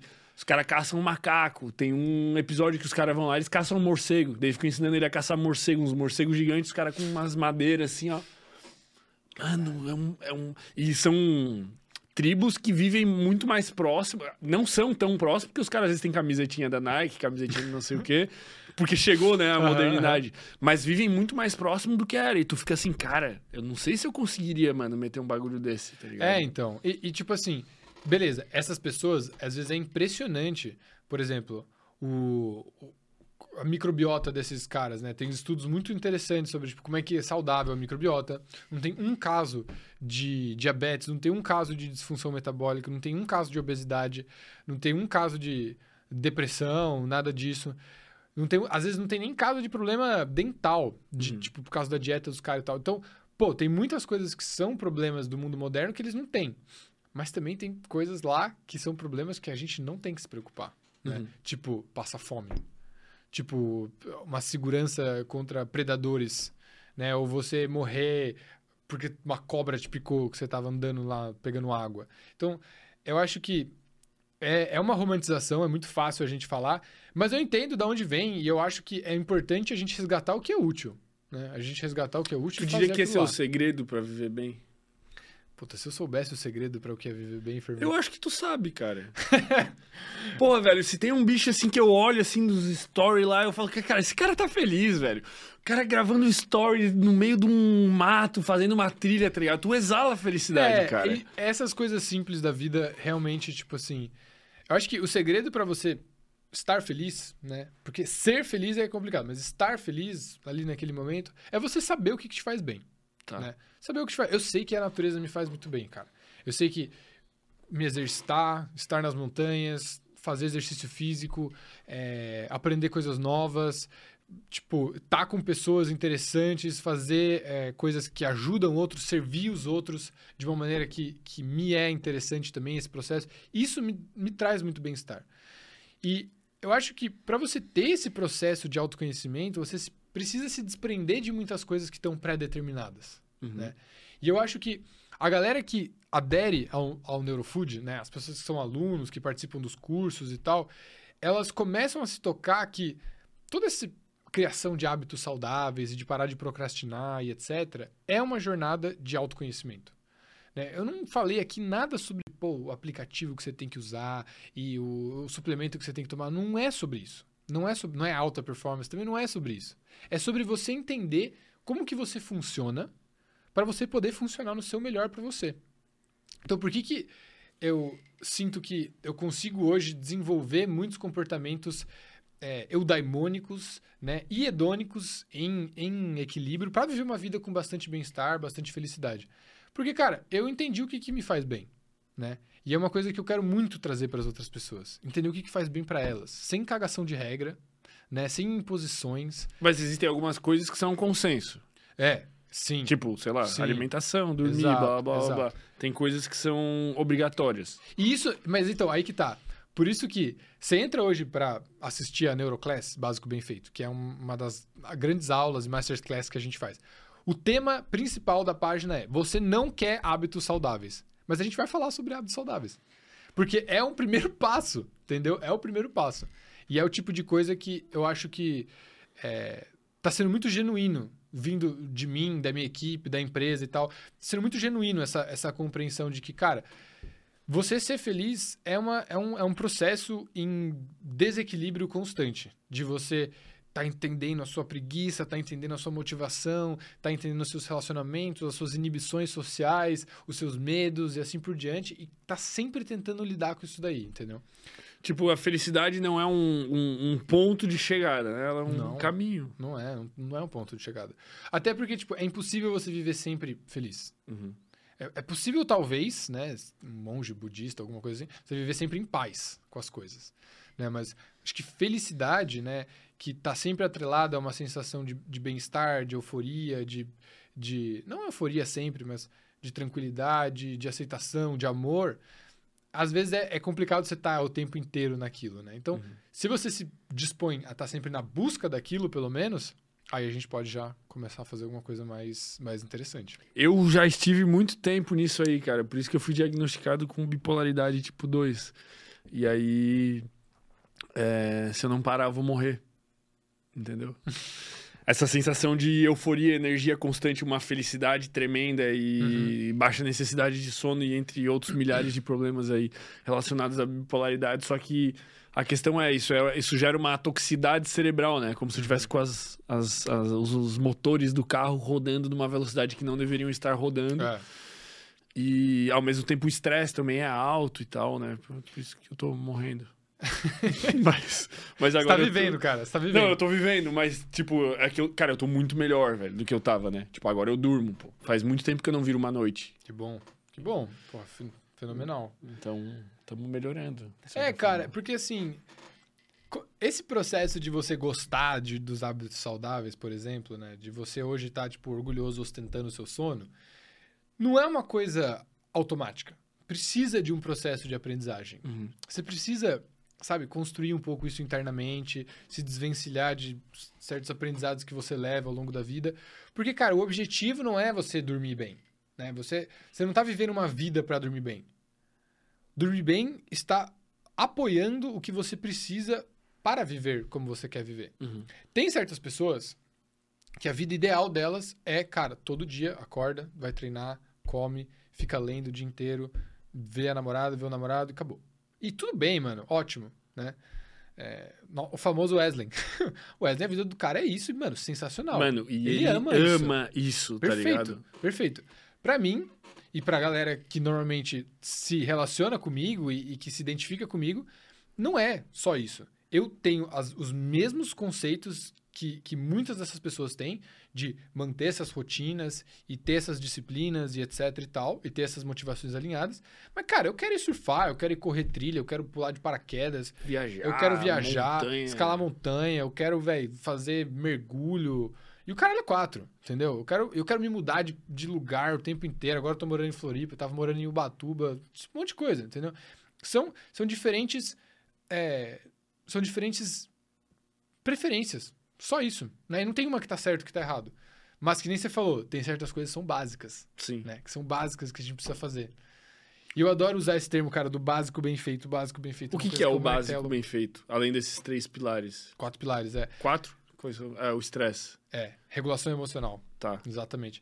Cara, fora, assim, o que a gente usa no Neurofood, né, dentro do programa Neurofood e na Neuroclass, o básico bem feito são esses quatro pilares mesmo. Tá. Só que o básico bem feito também é meio que um lema que vai contra tudo aquilo do alta performance e do, do biohacking e da otimização e etc. É meio que o contraponto a isso, que na minha opinião é o que funciona. Porque o básico bem feito é extraordinário. Eu concordo 100%, cara. Porque eu vejo, às vezes, o conteúdo do, do biohacker lá, do não sei o quê. Aí tu vai ver o perfil do cara, mano. Assim, tipo, os caras se convidam pra vir aí, né? Biohacker do caralho a 4, do não sei o quê, do, do- da cúrcuma com não sei o quê. Beleza. Tu entra no perfil do cara, o cara não treina, mano. Não treina, os caras não Tá treinam. ligado? Tem esse cara, que é o cara da, da porra do biohack, mas o cara não treina, velho. É, não dá. Não, não dá. Tipo, não treina porque tu olha pro cara e tu vê que o cara não treina, entendeu? Então, porra, velho. Tipo, não tô dizendo que o cara tem que ser bombado, mas tipo, um cara que não pratica mas- exercício físico, que não tem um corpo que tu olha assim, cara, o cara tá saudável. Cara, esse cara não pode ser um biohacker, velho. Porque esse suposto biohacking, ele é, a, ele é a cerejinha do bolo nesse caso. É o, ah, vai ter um negócio que vai te dar um, um tchanzinho. Cara, mas a porra do básico bem feito, irmão. Irmão, se esses quatro pilares fossem uma pílula, era o NZT. A gente, já não- a gente tá vivendo um déjà vu, a gente já não teve essa conversa já? Já, acho que deveria ter todo dia essa conversa. Cara, é exatamente isso. E aí, tipo assim, a- as pessoas que eu realmente admiro, elas falam isso nos seus respectivos campos. Então, por exemplo, conhece o Lincoln Almeida? Sim. O cara é o rei do básico bem feito da nutrição. Tipo, pra mim, tipo assim, eu olho o conteúdo dele, ele, mano, ele sabe o que ele tá falando. E se tem alguma coisa mais complexa pra ser falada, ele ia falar de forma simples. Uhum. Entendeu? Tem outras pessoas que falam sobre movimento, sobre terapia e tal, e consegue sintetizar, porque, cara, sintetizar coisa complexa é o ouro. Assim, você conseguir pegar um, um assunto extremamente complexo, como nutrição, como neurociência, como qualquer coisa, e, e falar assim, isso com isso dá isso. Confia, é isso. Isso, pra mim, é o ouro da comunicação. Esse é o dom da palavra, da síntese, da, da interlocução. E as pessoas que se escondem atrás de novidades e coisas muito loucas e, e sensacionalismo é a pessoa que não consegue encontrar a sua própria identidade dentro de uma coisa que é básica e todo mundo sabe. Tipo assim, velho, você pode falar, Lucas, essa sua ideia dessa sua empresa aí, Neurofood, é uma bosta, porque todo mundo sabe que precisa comer, e todo mundo sabe que precisa parar de procrastinar e precisa se exercitar e dormir direito. E é uma coisa chata, que as pessoas acham chato, porque é uma coisa que ninguém quer fazer. Como é que você vai fazer isso dar certo? Fala assim, irmão, é pessoas entenderem que para ter uma vida legal precisa fazer isso. E eu não vou tirar o pé disso, cara. Porque eu, quando comecei o Neurofood, inclusive por isso tem esse nome, né? Ele começou como alimentação, que foi o pilar que me destravou mais portas no começo. Hoje em dia, Neurofood quer dizer muito mais alimente sua mente, né? Com todos os formatos possíveis. Só que, para mim, começou dessa forma. Para muitas pessoas, começa de outra forma. Né? A gente tem muitos alunos, a maioria dos alunos destrava principalmente no sono, cara. O sono é a porta de entrada da- a- das Muda. drogas, de tudo isso daí, cara. De mudar tudo. Assim, as pessoas falam, uau, estou dormindo, finalmente. Depois, o exercício físico, que é um comportamento catalisador de muitos outros hábitos benéficos. Tanto que hoje a gente tem o programa Neurofood, que fala de todo o básico bem feito, mas a gente também tem um programa só de sono, que é o Ciência do Sono Perfeito, que é só sobre ciclo circadiano, sono, qualidade do sono, todas essas coisas. Que é um- a gente percebeu que, cara, as pessoas estão destravando muito a porta com isso. Que nem você. Você falou, pô, você tá ostentando seu sono, tá sendo muito bom pra você, tá lidando muito melhor com com o seu dia a dia, função executiva e tal, e assim como você, milhares de outras pessoas, né? E, cara, a gente vê isso, a gente fala, como é que vai fazer isso funcionar? Como é que eu vou fazer pessoas que procrastinam se aterem a um nível diferenciado de, de atenção e performance, focar na saúde, focar no, é, focar no básico bem feito? Como é que eu vou fazer isso? Cara, você tem que ser genuíno. Você tem que fazer você mesmo e você tem que mostrar como é que você fez e trazer o embasamento e dar as ferramentas, e dar o tapa na cara, e fazer o carinho depois, tudo isso, entendeu? Uhum. Então é, um, é uma coisa que desde janeiro, por exemplo, né, que eu vim aqui da última vez, a gente já, cara, construiu muita coisa em cima disso. E querendo ou não, tipo assim, eu sei que você tá me vendo aí, eu tô na internet, mas aqui com o fermento eu tô na vida real. E a voz que você tem na internet, a voz que você comunica para fora, para as pessoas, às vezes quando você começa esse tipo de trabalho, ela, ela sai um pouco meio zoada, assim, né? Quando o Neurofood começou, tipo, em 2021, eu tava acabando de sair de um emprego corporativo, eu trabalhava no banco, eu só falava com cliente estrangeiro, ficava falando inglês o dia inteiro, banco, finanças e tal. Eu não sabia, não tinha nenhum treinamento de mídia, não fazia stories, não sabia fazer nada disso. Então, é um processo de aprendizagem. E eu percebi que a forma mais simples de você fazer esse tipo de coisa é você ser genuíno. Mais simples, não é mais fácil, né? Porque às vezes a gente tem medo das nossas sombras, a gente tem medo do que a gente vai representar por uma certa pessoa, a gente tem medo de que as pessoas não respeitem a gente, que vai tirar sarro da gente e assim por diante. Mas cara, você tem que lembrar que as pessoas não estão nem aí para você. Né? Uhum. As pessoas não estão nem aí, elas estão focadas no, nelas, na, mesmas. nelas mesmas o tempo inteiro entendeu? E até hoje isso é uma coisa que eu estou aprendendo e a próxima vez que eu vier aqui vai ter outros aprendizados, mas é uma coisa muito legal de tipo eu podia estar fazendo uma coisa completamente diferente, né? Você podia estar fazendo uma coisa completamente diferente. Uma coisa que talvez dá mais dinheiro, uma coisa que talvez cara, não fosse tão arriscado, né, de ficar, né, tipo de ficar aqui na internet e tal. Mas é uma coisa que cara, dá uma satisfação pessoal. Dá, uma satisfação pessoal demais, assim. E cada um vai achar a sua parada, né? Exato. Isso que é Exato. o... E se você não souber o que fazer, faz um podcast. Porque daí vai vir um monte de gente que vai fazer tudo por você. Caralho, que cara... Manda esse cara embora agora, velho. Não, mas, cara, isso é uma coisa que eu sempre achei muito massa. Tipo, quando eu, eu fui a primeira vez num podcast grande, eu fui no Lutz. Uhum. E quando eu, eu conversei com o Lutz um pouco, eu falei, mano, você deve saber tudo, né? E aí, quando eu venho aqui, não, o Fermento sabe tudo. Porque todo mundo que vem aqui sabe um monte. É foda. Das... Esse, tipo, você Mas é, ouvindo... o cara passa por umas crises, mano. Porque o que que acontece? Um, é muito episódio. O cara é você, no caso. Isso. É isso. É uma expressão, né? Uhum. É muito episódio. 241. Então é 241 vezes. Aí tem uns episódios que eu faço sozinho, daí eu comecei a fazer isso. Eu comecei a fazer estratégias para eu não surtar, mano. Uhum. Porque tu não aguenta mais fazer download de informação, velho. E essas informações muitas vezes são conflitantes, cara. Eu te recebo aqui hoje e daí na, na, no bingo vem um cara que fala o oposto do que o que tu fala, mano. Que é um cara focado em alta, alta performance. performance. de durma quatro horas por dia e foda-se. Aí como é que tu não surta, entendeu? Aí tu tem que fazer uma curadoria. Eu comecei a fazer uma curadoria para eu não enlouquecer. Tipo, eu, cara, tá, eu tenho que ter um senso crítico sobre o que é bom e o que não é bom. Aí eu, tá, mas eu não aguento mais só absorver. Eu preciso fazer um upload pra galera. Daí eu comecei a fazer episódios sozinhos, Pô, que a galera manda pergunta.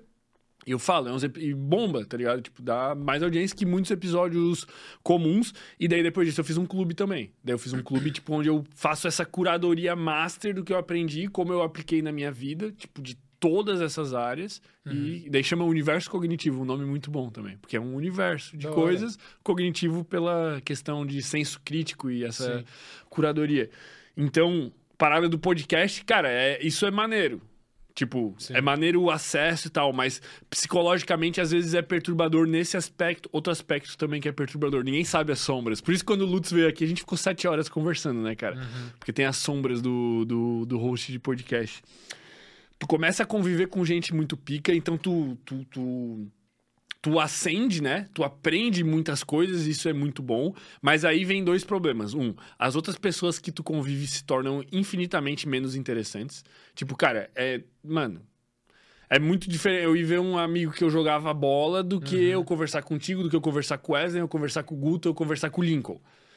Infelizmente, velho. Porra, me colocou num, num elenco foda aí, hein? Infelizmente, cara, é, são pessoas que eu sou muito. Eu tenho muita atração por, por raciocínios elaborados, então são pessoas que eu consigo me conectar mais, que infelizmente se distanciam intelectualmente das outras amizades que eu tinha. Então, perdendo as outras amizades. Aí surge um outro problema também.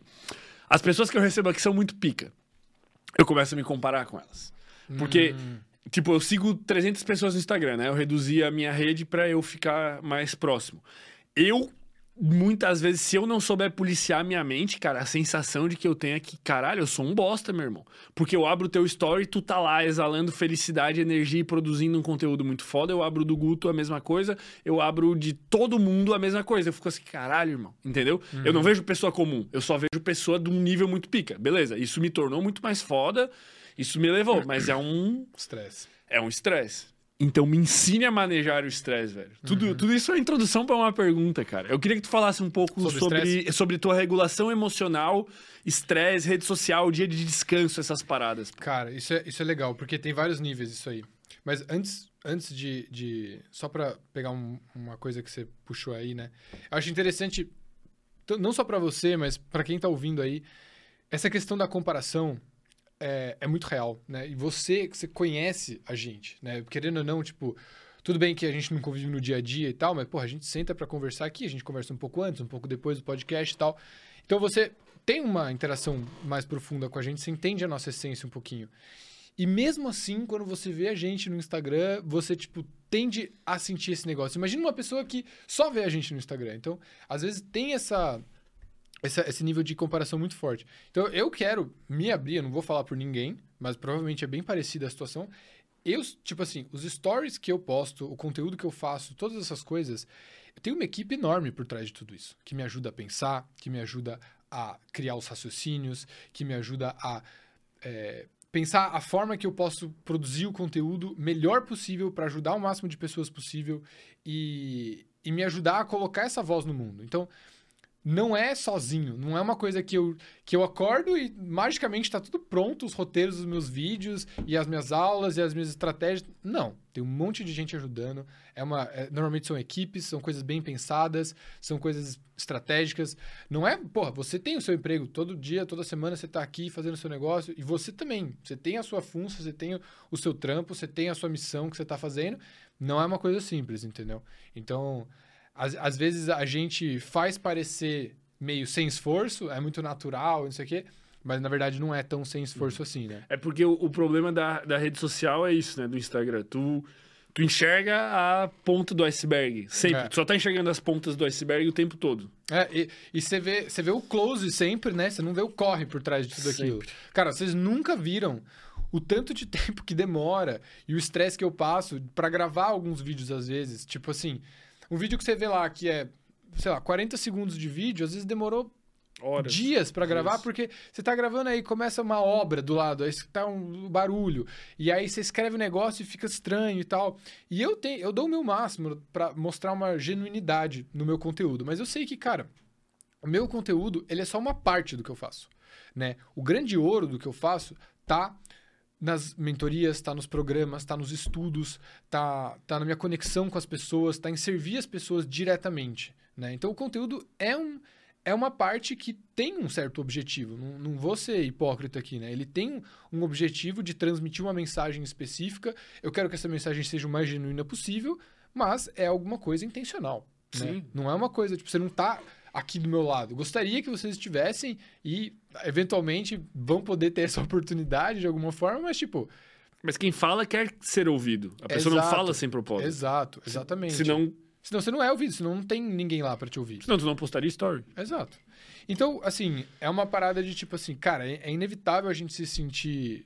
Se comparar, eu me comparo o tempo inteiro. E, tem momentos, né? Tem fases. Tem fases que, tipo, você tá tentando fazer uma coisa e você vê uma pessoa que faz muito melhor, aparentemente, e você fica na bad por aquilo e tal.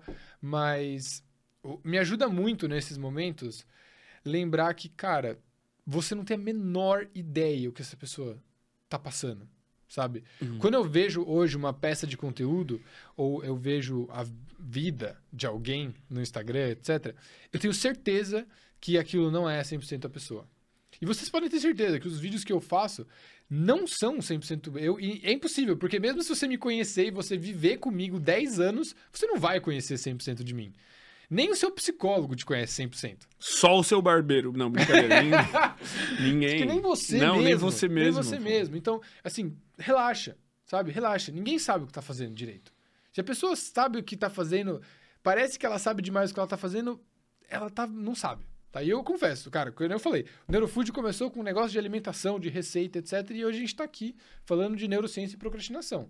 E ajudando gente pra caralho. E ajudando gente, entendeu? Genuinamente. Mas eu não vou admitir que eu sei que tá tudo sob controle, porque não tá, né? Muitas coisas nem dá pra controlar, tá?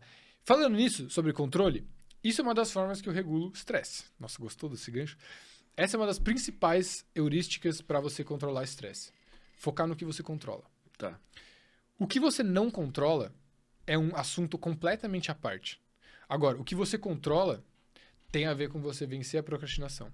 Porque muito do estresse que você não controla, você lida de uma forma, e o estresse que você controla, as coisas que te causam estresse que você controla, você lida de outra forma.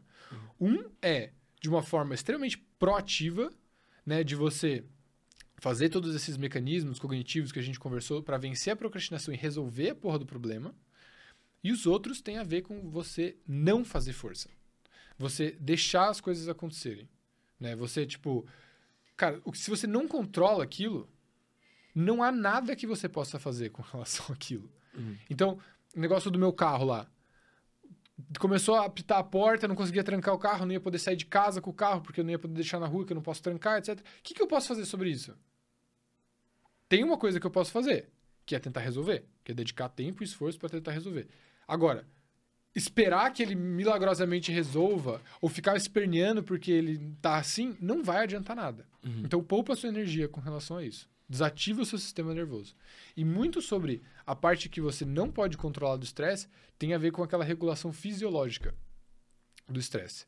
Então, você respirar de uma certa forma pode te ajudar a regular o estresse. Você dormir bem ajuda muito a regular o estresse. Né? Inclusive, muitas vezes percebam, quando você está estressado com alguma coisa, né, e você dorme bem, no próximo dia aquela coisa não parece tão importante. Uhum. Por mais que não tenha resolvido o problema. Porque quando você dorme, durante o sono REM principalmente, rola uma reparação emocional de aprendizados. E as coisas que eram muito ativantes emocionalmente para você ontem, hoje já são menos. Porque rolou um reprocessamento dessa informação como uma memória mais neutra e agora você consegue ver mais sobriamente aquilo lá. Então, dormir é muito importante. É como se teu cérebro mapeasse cenários, sei lá, É, desse é- uma lavada nas, nas coisas que É aconteceram. porque assim, ali. imagina que, por exemplo, essa xícara aqui te irritou muito. Tá. Tá. Cara, essa xícara tá, é preta, eu pedi branca, que merda, não sei o que e tal. E aí, essa, esse estímulo aqui, que foi contra uma expectativa, ou qualquer que seja o negócio, ele, ele te estressou de uma forma que o, o fato de que essa xícara veio preta quando você pediu branca não era tão importante, mas você se deixou levar pela essa ativação do estresse que criou uma resposta fisiológica, né? Porque o estresse é uma resposta fisiológica não específica. O seu corpo não sabe por que, que você está estressado. Uhum. O seu cérebro sabe. E aí ele manda os sinais para o seu corpo se estressar. Mas na hora que você se estressa, aquele sinal de estresse demora a dissipar. Demora muito. Você tem um monte de cortisol, um monte de adrenalina, um monte de ativação simpática. E isso demora a se dissipar. Quando você dorme direito, né, você se exercita, você dorme, você faz as coisas certas, a hora que você acorda de manhã, o problema ainda está lá.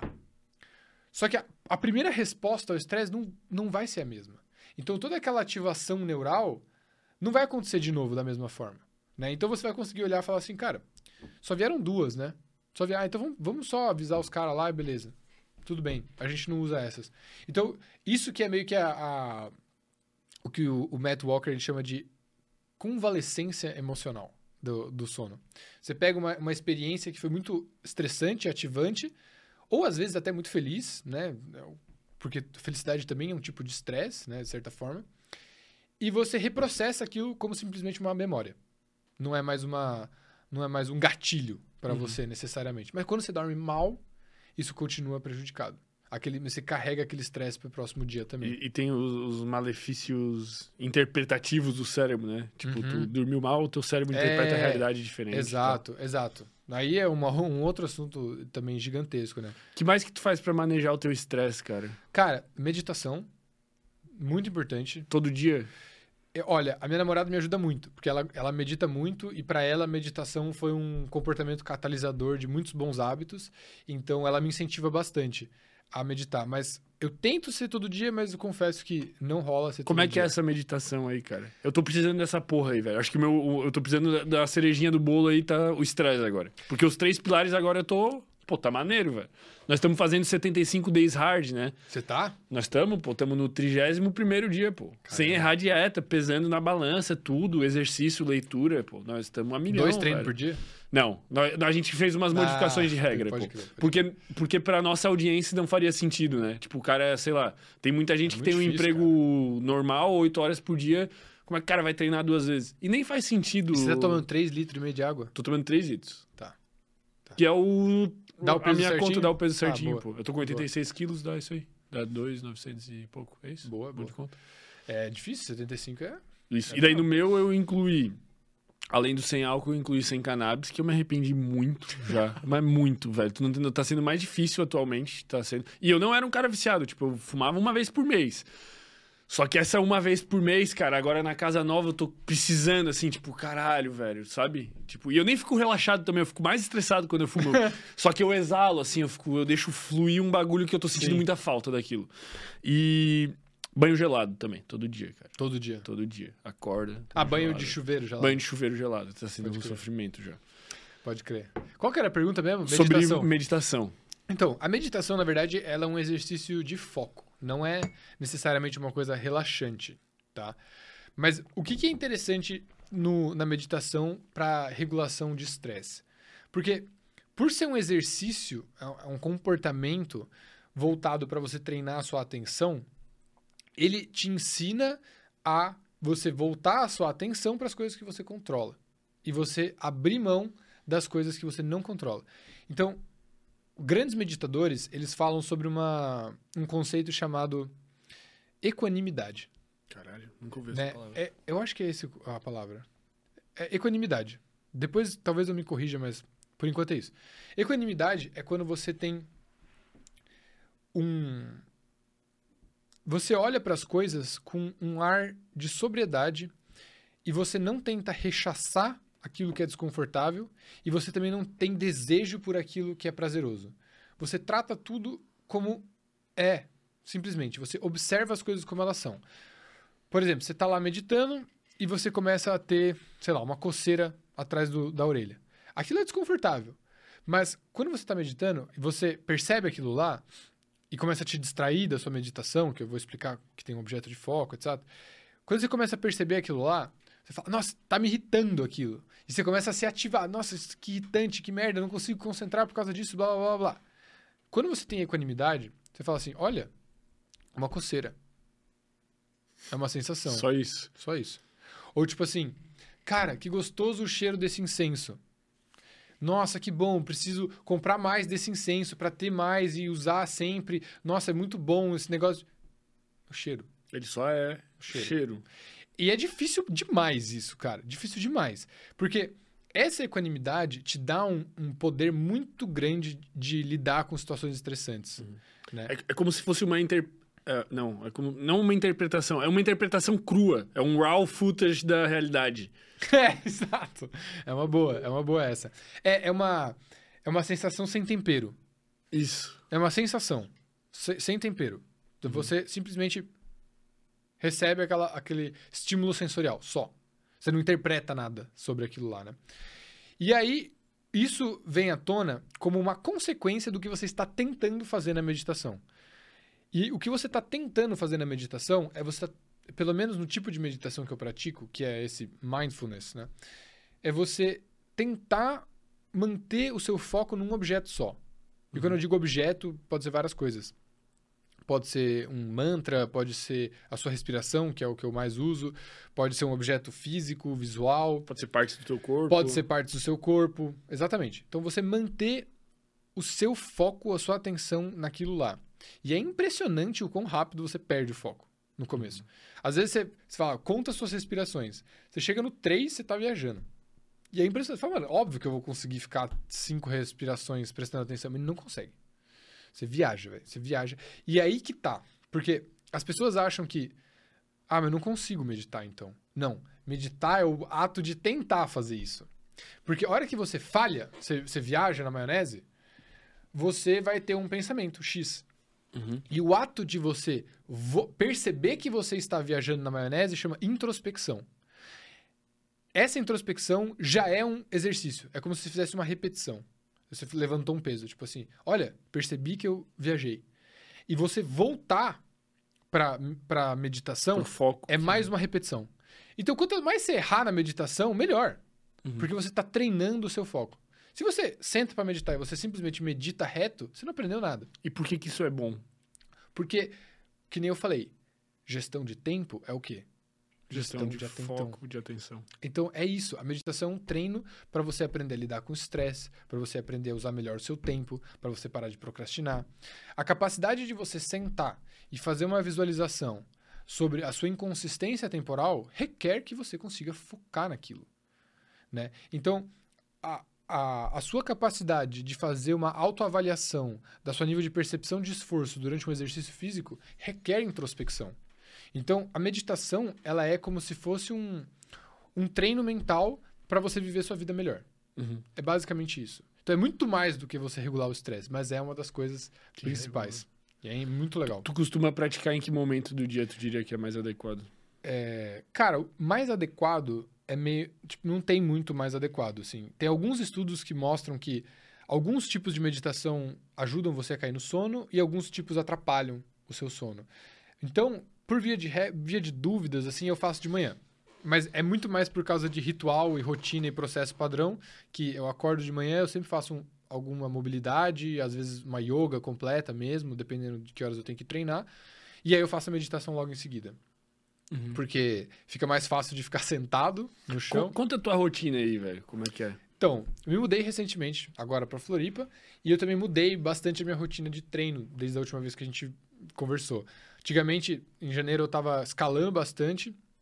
É, eu tava me preparando para uma viagem de escalada que eu fiz em julho. Então era um treino completamente diferente. Aqui em Floripa, eu desde que eu voltei dessa viagem de montanhismo, eu tenho gostado muito de correr, fazer trail running, trilha e tal. E é uma coisa que eu nunca tinha gostado. Inclusive, se- eu achar no meu arquivo dos stories, tem um story lá de 2021 ou 22 que eu falo, cara, eu não gosto muito de correr, etc. Gostaria até de renascer esse story pra, Caraca. pra ver isso. E agora? E hoje em dia, eu tô correndo quatro vezes por semana, fazendo treino. Inclusive, é, começo de outubro, eu fiz a primeira corrida de trilha lá em São José. A gente fez uma trilha de, de correr a Pedra Branca. Subi Eu já a Pedra fiz essa Branca. trilha, pô. É irada. Não fiz correndo, pô, mas muito massa, né? É, a gente subia a Pedra Branca, descia pro outro lado, dava uma volta, subia de volta, descia de novo. Caraca. que 15 massa. km, foi bem legal. Foi bem legal. Foi minha primeira, né, de, de trilha, assim. Então, foi uma das coisas que, tipo, começou a brilhar muito meu olho, né? Porque, cara, o Brasil não tem alta montanha, né? Tem montanhas, algumas serras e tal, mas não tem alta montanha, não tem aquele puta desafio gigantesco.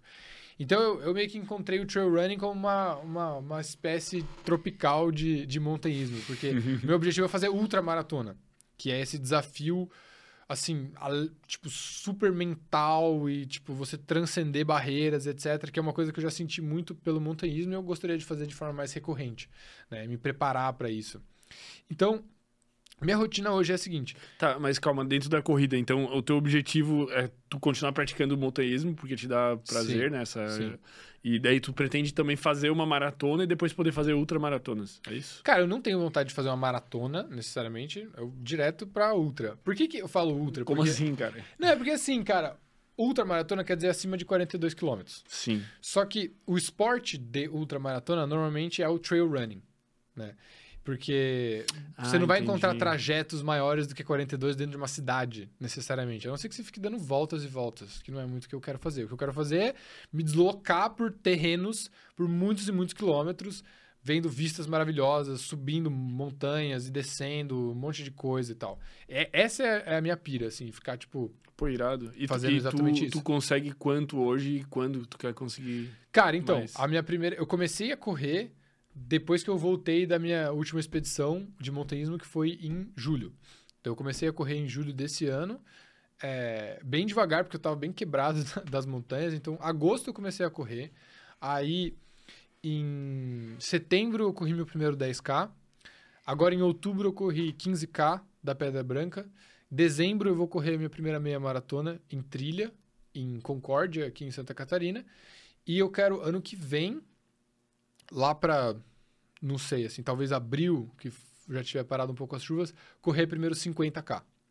Então, uma progressão aí otimista, bastante otimista, mas é mais ou menos isso que eu quero. E aí, no final do ano que vem, né, eu tô planejando fazer um, uma, uma prova mesmo de, de ultramaratona, 100 km, alguma coisa assim. Que loucura. Então, essa é a minha ideia. E, cara, eu. Assim, as pessoas olham para falam, mano, que doido, correr 100 km na montanha, né? Tipo, 20 horas e tal. Mas é porque eu já vivi um pouco essa experiência por meio do montanhismo, de ficar muitas e muitas e muitas horas fazendo um esforço absurdo, acima de 6 mil metros de altitude, etc.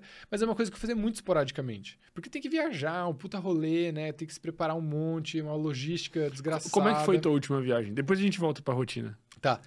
Minha última viagem, eu fui para os Estados Unidos, num, numa cadeia de montanhas que é no estado do Washington. Então, quase lá no Canadá, do lado oeste, né? Acima da Frio. Califórnia. Cara, era no meio do verão. Então, na verdade, eu passei muito mais calor do que frio. Caraca. Era numa cadeia de montanhas que chama North Cascades. E eu escalei, eu tinha a pretensão de escalar duas montanhas. o Mount Baker e o Mount Rainier. E eu tava com uma, uma expedição americana. Os guias eram americanos também. E aí, a gente... é, tem muitos estilos de montanhismo. Né? E o estilo americano de montanhismo é um estilo de autossuficiência. Então, você carrega tudo. E o maior desafio dessas montanhas nos Estados Unidos é isso. Porque você está carregando ali quase 30 quilos de equipamento nas suas costas. É tipo, o que tu vai dormir, o que tu vai comer, água. E o equipamento de escalada, corda, equipamento de, de proteção, cadeirinha, tem umas piqueta de neve gigantesca, umas coisas pesadas, de ferro, assim. Então, é uma coisa bem envolvida, bem envolvida. Então, você anda, sei lá, 5, 6 horas por dia, carregando 30 quilos de equipamento nas costas, sempre subindo, né? Em neve, gelo, com perigo de pedra cair, de greta o tempo inteiro. Então, tipo, é uma coisa bem envolvida, assim, e extremamente desgastante. E aí, é, a primeira montanha que a gente fez, a gente foi para fazer um curso de aprofundamento de técnica de travessia de glaciar.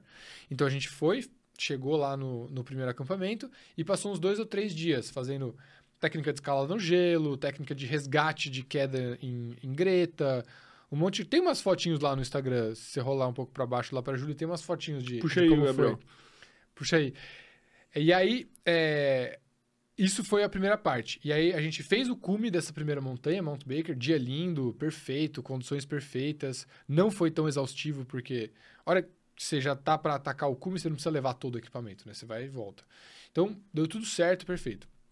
A hora que a gente chegou de volta do cume da primeira montanha, a gente recebeu a notícia de que ia entrar um temporal enorme na próxima montanha. Nossa, Que é que uma coisa que nunca acontece lá no verão. Nossa, que notícia boa, velho. E a gente falou assim, puta que merda. E era a primeira vez que eu tava tendo uma notícia ruim de algum cume que eu ia fazer.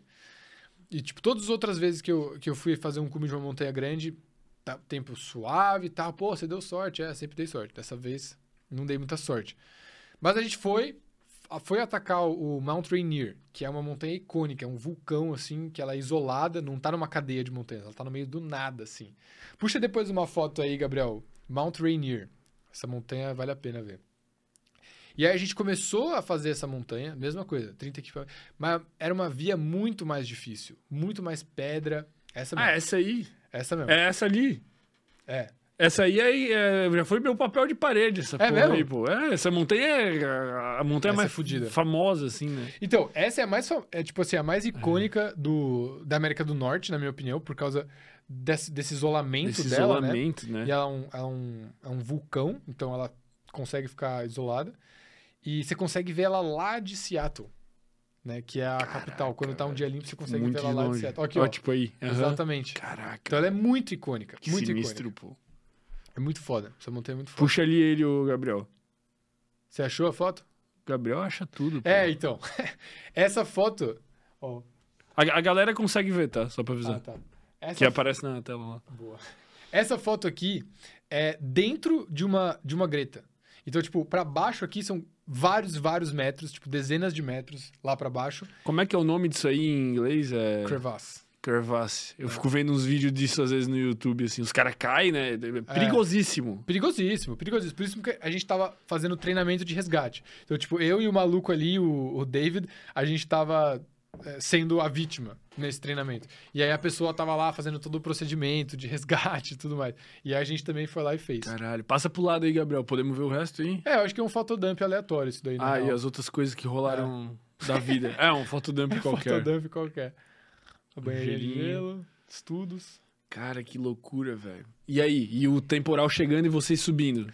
Cara, temporal. Então, no dia que a gente chegou na entrada desse parque, tava tranquilo ainda o tempo. Aí a gente foi. O primeiro dia, cara, foi assim, tenebroso. Acho que foi umas 8 horas de subida intensa embaixo de um sol tremendo. E assim que a gente chegou no acampamento, começou a entrar uma- umas nuvens muito fechadas. E a gente chegou bem na hora para armar as barracas lá e fazer umas barreiras de pedra para proteger do vento. E aí gente- ele- o cara falou assim, cara, entrem na barraca, botem tudo dentro da barraca, porque o vento, tipo, se não tiver nada dentro da barraca, a barraca sai voando. E é numa, numa encostazinha que você põe a barraca assim lá. Era muito mais perrengue do que a última montanha. E aí, cara, do momento que a gente chegou naquele acampamento, começou a ventar, ventar, ventar, ventar. E aí começou a nevar, tipo, granizo, assim, o tempo inteiro. E aí o plano era, no próximo dia, sair daquele acampamento e avançar com o acampamento, chegar num próximo acampamento. Só que, o que aconteceu? Nessas, a- nessas montanhas, normalmente você sai, tipo, três da manhã para ir atacar o cume, porque você precisa de muito tempo para chegar. E a hora que deu três da manhã, a gente começou a abrir o tempo, né? Tipo, dava pra ver um pouco de estrela e tal, e nosso guia falou, vamos. A gente começou a arrumar, arrumou a mochila inteira, só tava a barraca armada ainda. Cara, começou a fechar o tempo tudo de novo. Tipo, às três manhã. Começou a fechar o tempo tudo de novo. Ele falou: volta pra barraca, volta todo mundo, volta pra todo mundo. Cara, começou a dar o pior temporal. A gente ficou o dia inteiro dentro da barraca. Sem sinal de telefone, sem eletricidade, sem nada. Não, não dava pra sair. Tu lia, tinha tu tinha um livrinho. Cara, eu não levei nenhum livro, você Tu acredita? fazia o quê, velho? Fiquei escrevendo, fiquei escrevendo. Ah, isso é massa, é isso. Fiquei dormindo também, Fermento. Tipo, porque Morto, né? Cara, cê, o ciclo circadiano vai pra puta que pariu nessas expedições, assim.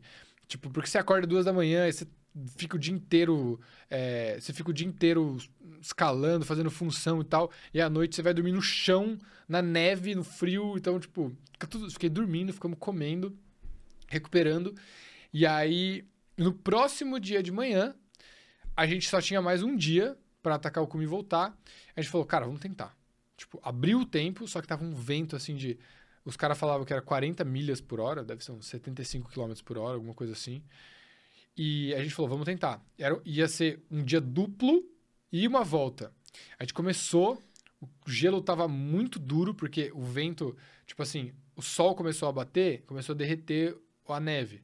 E aí o vento entrou no- na madrugada e congelou toda aquela água em cima da neve e começou a virar uma crosta. E aquilo é a pior coisa pra escalar. Não é neve, é tipo uma pedra, assim. É, tem uma camada de camada. gelo, assim, muito dura. E aí, tipo, pra você subir, muito inclinado, é muito complicado. A gente começou a subir, subir, subir. Chegou num certo ponto que era um passe, assim. Cara, a gente não conseguia ficar em pé direito naquele passe, porque tava tanto vento que tava perigoso do vento derrubar a gente, mesmo encordado. Aí a gente falou, cara, não dá pra subir, a gente vai ter que voltar. E aí a gente teve que voltar e, e, tipo, dormir de novo naquele acampamento que a gente tava. E no próximo dia teve que voltar. Então foi a primeira vez de uma tentativa de cume frustrado.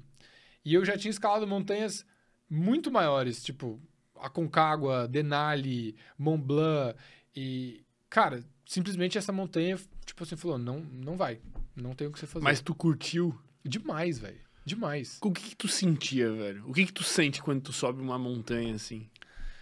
Cara, você sente muitas coisas, né? De- tipo assim, você sente muito tédio. Muito tédio. Nesse dia da barraca, oito horas seguidas fazendo. andando na neve. Você sente medo. Você sente frio, você sente calor, você sente exaustão. Você sente, puta que pariu, o que, que eu tô fazendo aqui? E ao mesmo tempo são coisas que tu não tá tão acostumado a se conectar no dia a dia Exato, mais, né? exato. Ali tu é obrigado a se conectar Exato. com isso.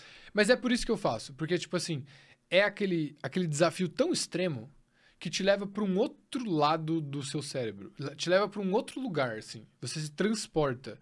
Você fica tão focado e no momento presente de você ter certeza que a sua corda tá certa, que sua equipe de corda tá dando tudo certo, que você tá no caminho certo, que você tá usando a técnica certa naquele momento, de que você tá observando todos os perigos à sua volta que podem acontecer, que você tá ligado no tempo. Está ligado na sua condição física de hidratação, de alimentação, de altitude, de você precisa ir no banheiro, você não precisa, todos os detalhezinhos do seu equipamento estão bem com, tipo, você está muito presente ali naquele momento. E isso é muito foda, cara. Isso é uma sensação muito legal. O sofrimento, ele é meio que faz parte disso, porque ele te traz para aquele momento presente, entendeu? Uhum. É que nem quando a galera fala de fazer tatuagem. Quando você tá fazendo tatuagem, aquela dor te traz para aquele momento. Você não consegue ficar lendo um livro. Eu já, uma vez eu levei um livro pra fazer tatuagem. Não dá para ler. Porque você tá muito presente ali, entendeu? Só que é uma coisa mais divertida, pelo menos. Você tá fazendo uma coisa que.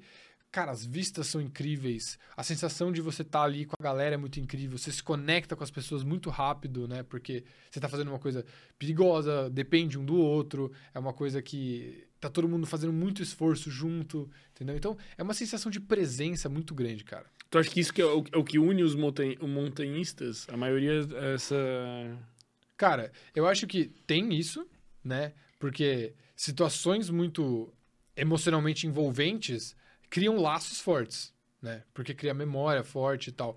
Mas eu acho que também tem, tem uma parte do montanhismo que é um montanhismo mais esportivo também, né? E aí tem muito ego envolvido, assim como qualquer outro esporte. exatamente. Tempo, não sei o quê. É. Porque tem vários estilos de montanhismo e de escalada, né? Todo um, um- uma, uma grande, um grande espectro, né? Desde você fazer o boulder, de, de você escalar uma pedra ali embaixo, suave, cair num colchão, até você escalar o Everest, né? São dois opostos completos, mas todos meio que são montanhismo, são esportes de montanha, esportes de escalada. Pô, irado. Eu gosto de todos. Quando for subir o Cambirela aí, tá ligado? O Tô Cambirela ligado, aqui, tô ligado. Pode me chamar. Mas não sei se eu aguento correndo, velho. Não, mas eu não acho que ninguém aguenta correndo direito isso daí. O Cambirela, pô. O trail running é legal, porque tipo, você não precisa correr tudo.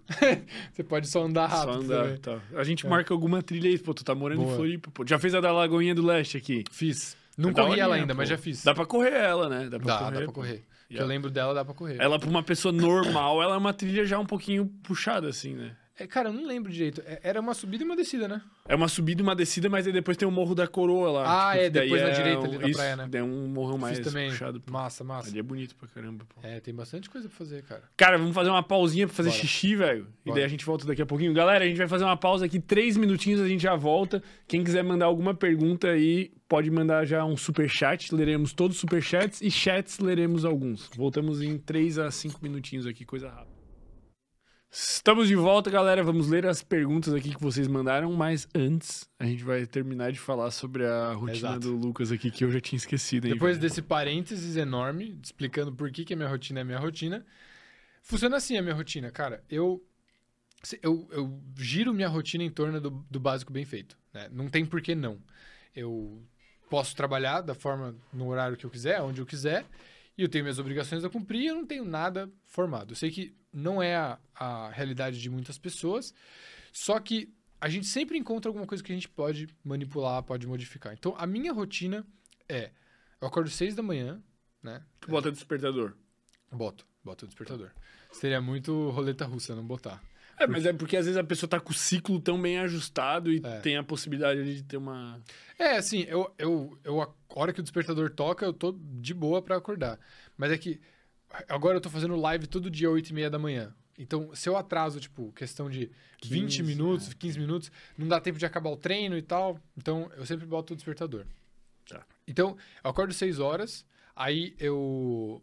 Hoje em dia eu tô fazendo um pouquinho de mobilidade, eu como o meu pré-treino, que antes eu não tava comendo, mas eu recentemente ah, ajustei a minha dieta para esse negócio de corrida e tal.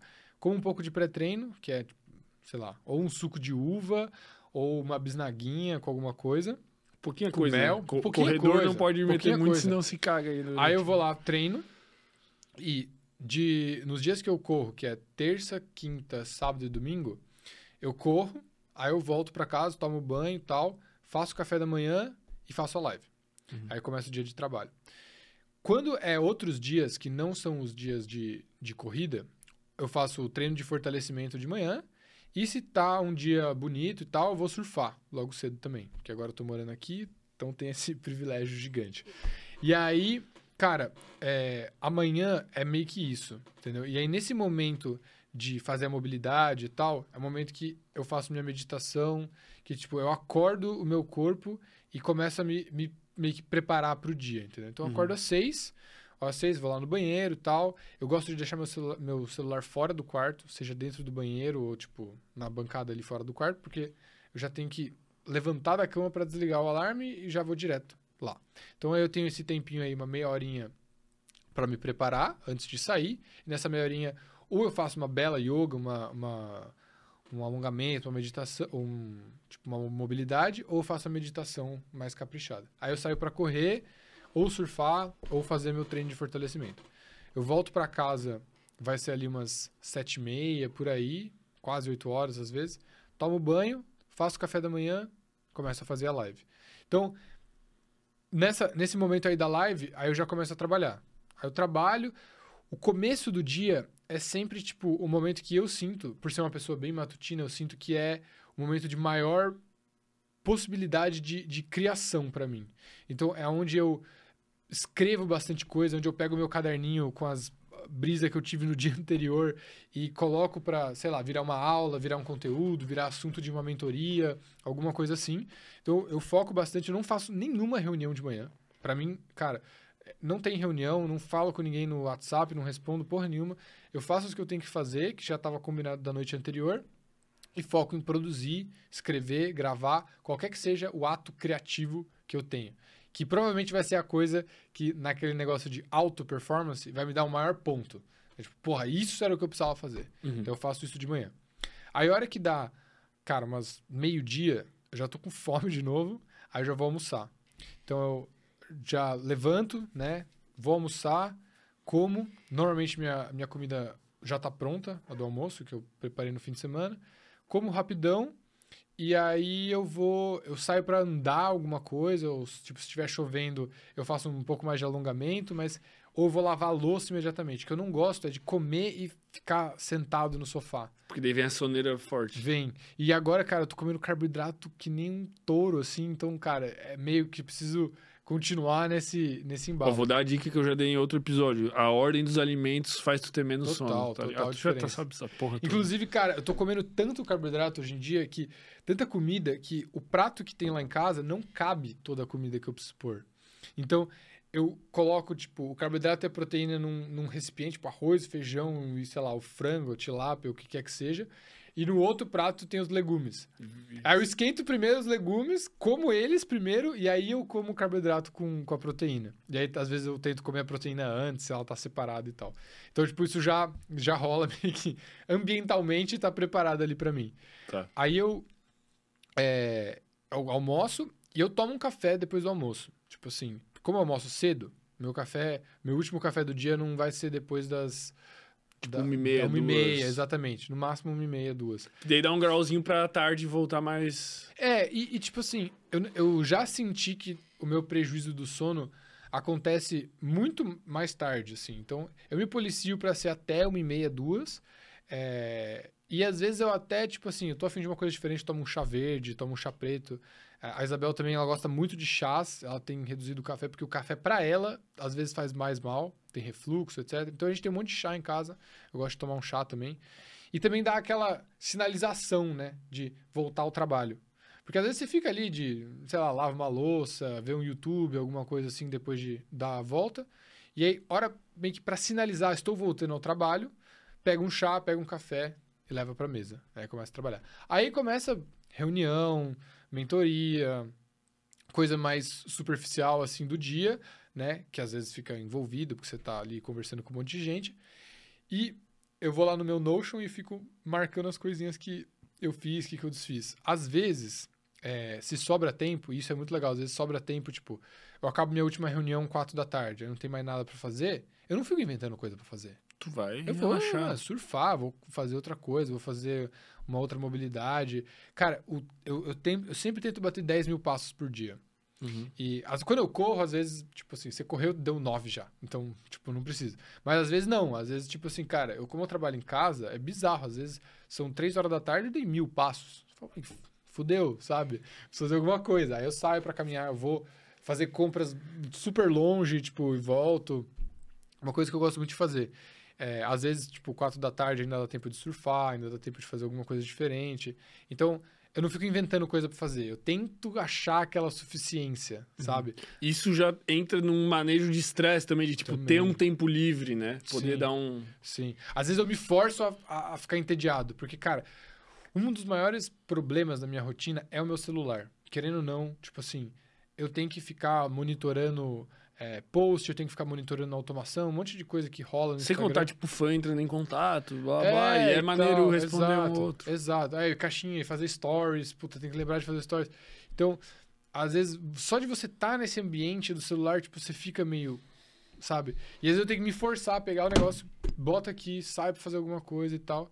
E eu tento me manter ativo o máximo possível. Eu percebo, quanto mais atividade física eu tenho no meu dia, melhor eu me sinto. Melhor eu me sinto, assim, tipo, é, é extremamente correlacionado. E, então, essa é a maioria dos meus dias, assim. Aí, no final do dia, é, normalmente, esse- o final do dia é sinalizado por um, o final de uma última reunião, e aí tem um processinho de encerrar o dia, que é qualquer coisa que tiver aqui nesse caderno que eu anotei durante o dia, que precisa ser endereçada, eu levo pro meu Notion, e qualquer coisa que ficou pendente de, de reunião, coisa que eu tenho que fazer que eu não fiz, ou alguma coisa que eu preciso responder que eu não consegui responder, eu anoto tudo para próximo dia começar bem. Pra tu poder meio que limpar a cabeça É. e, tipo, tá. É o segundo cérebro, assim, ó, o download mental de tudo que tá aqui para um lugar que eu vou chegar amanhã de manhã e abrir e ver, entendeu? Então, aí que encerra meu dia. Então, tem todas essas pequenas sinalizações, assim, né? De tipo assim, café da manhã, aí a live, a live sinaliza que começa o trabalho. Aí, meio-dia sinaliza que é hora do almoço. Aí, o chá, o café sinaliza que eu volto e assim por diante. Uhum. Então, Tudo É, bem definido, não fica nada misturado, é, assim. Exato. E aí, no final do dia, é, normalmente é o tempo que eu passo com, com a Isabel, a hora que ela volta do trabalho, e a gente assiste uma série. Ontem a gente assistiu um filme, Anjos da Lei. Puta, é muito bom, né?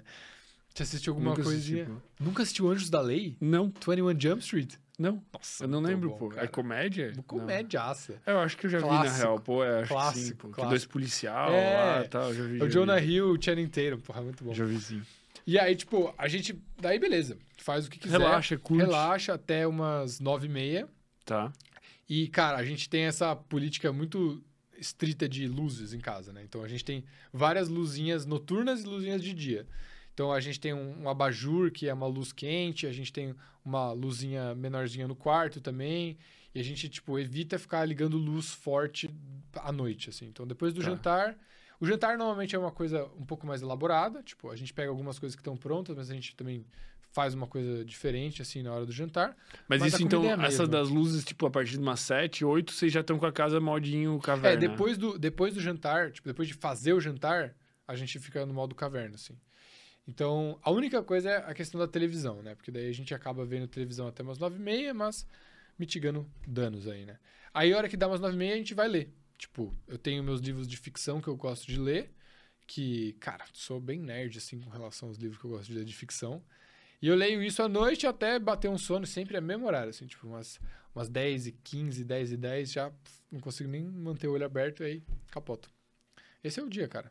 É isso, todo Pô, dia. é- Se for assim todo dia, tá ótimo. É irado. Parece entediante, mas eu acho admirável. Tipo, parece Ah, legal entediante pra pra uma caralho, pessoa que não passou a admirar ainda, tá ligado? Porque pra mim parece. Cara, sinceramente, o que mais você quer, sabe? Tipo. Eu nem sei o que, que as pessoas. Tipo assim.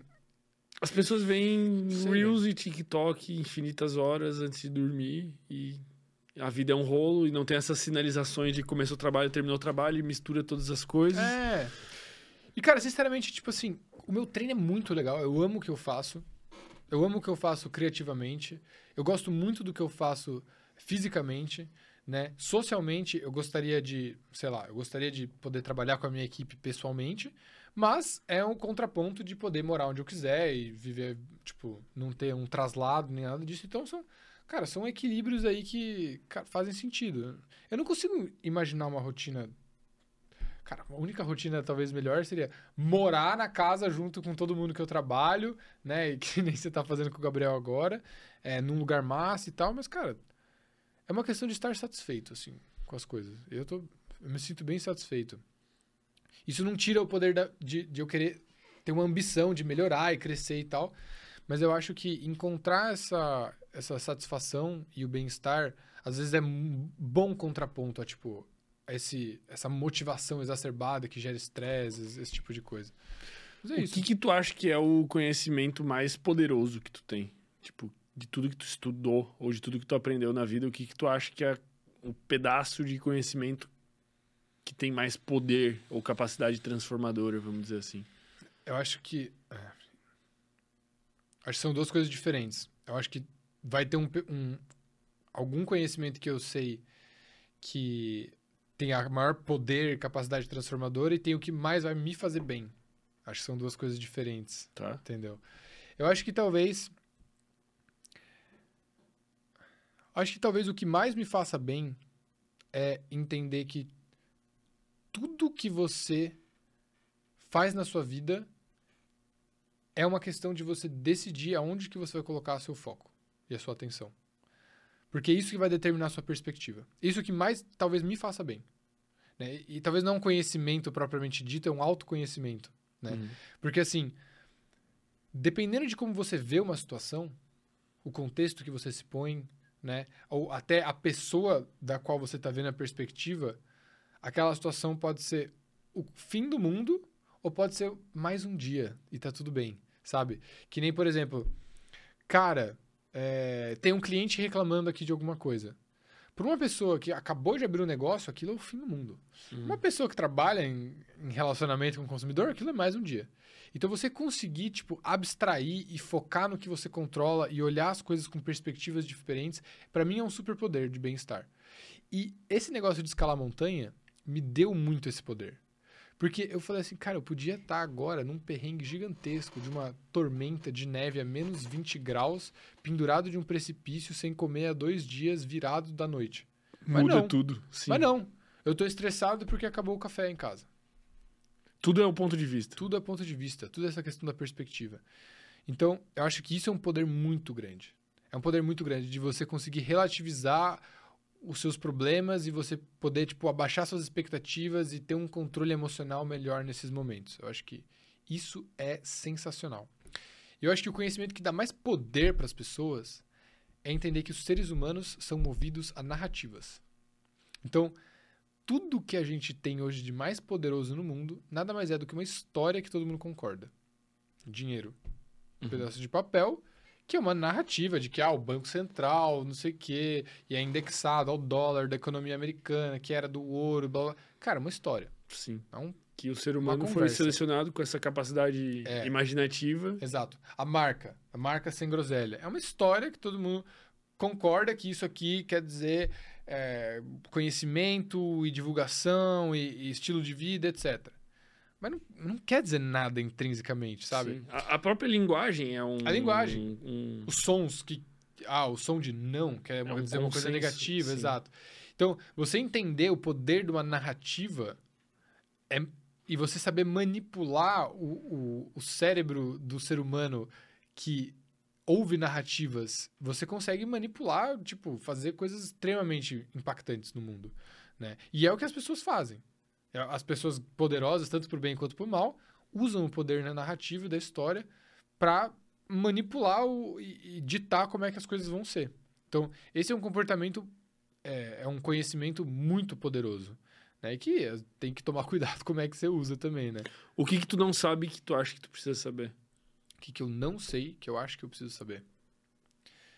Cara, eu acho que tem muitas coisas sobre. Acho que tem muitas coisas sobre como as pessoas me veem que eu preciso saber, cara.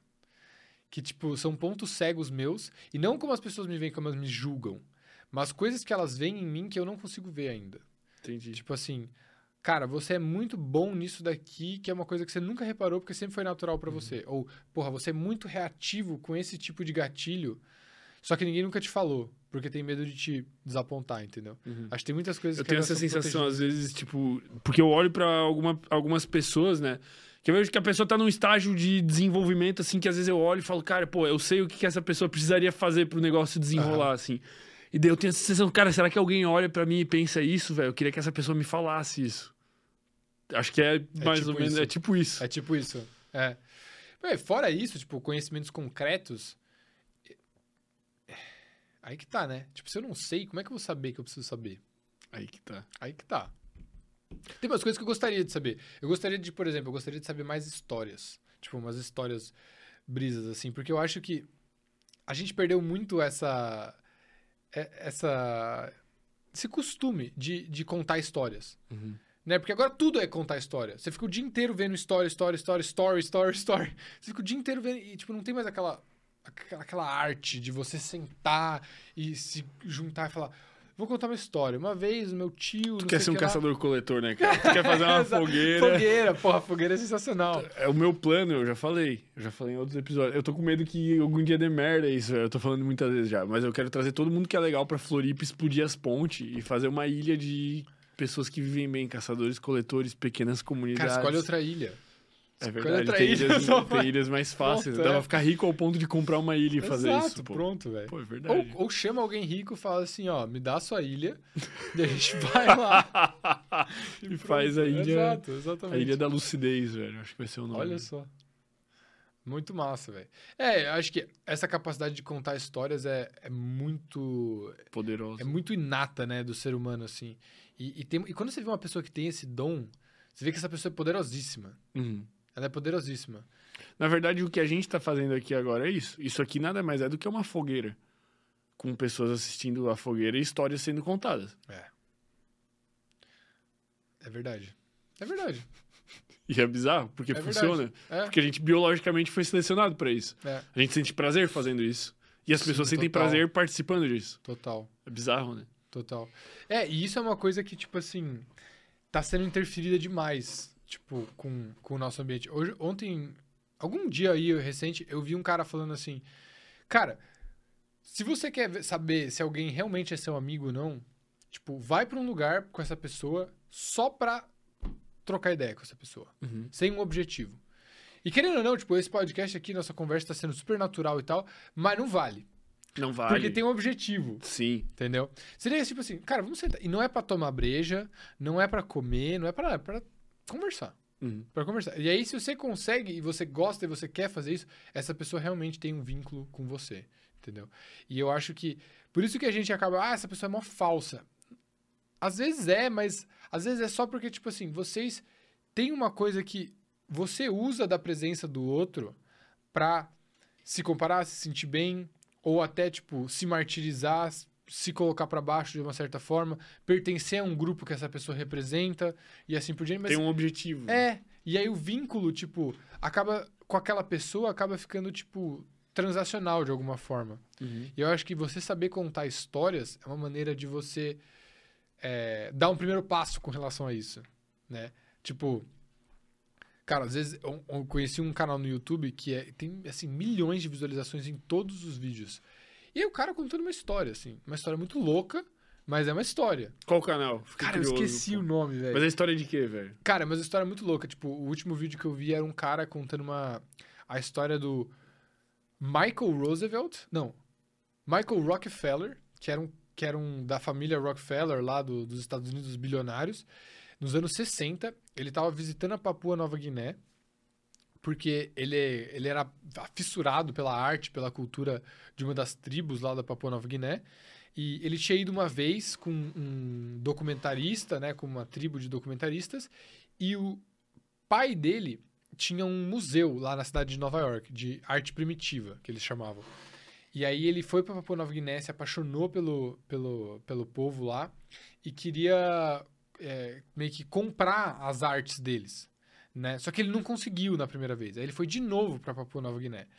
E, cara, esse cara é um cara que podia ser bilionário, tem a riqueza de todo mundo lá na mão dele, mas não, ele queria ficar indo pra Papua Nova Guiné.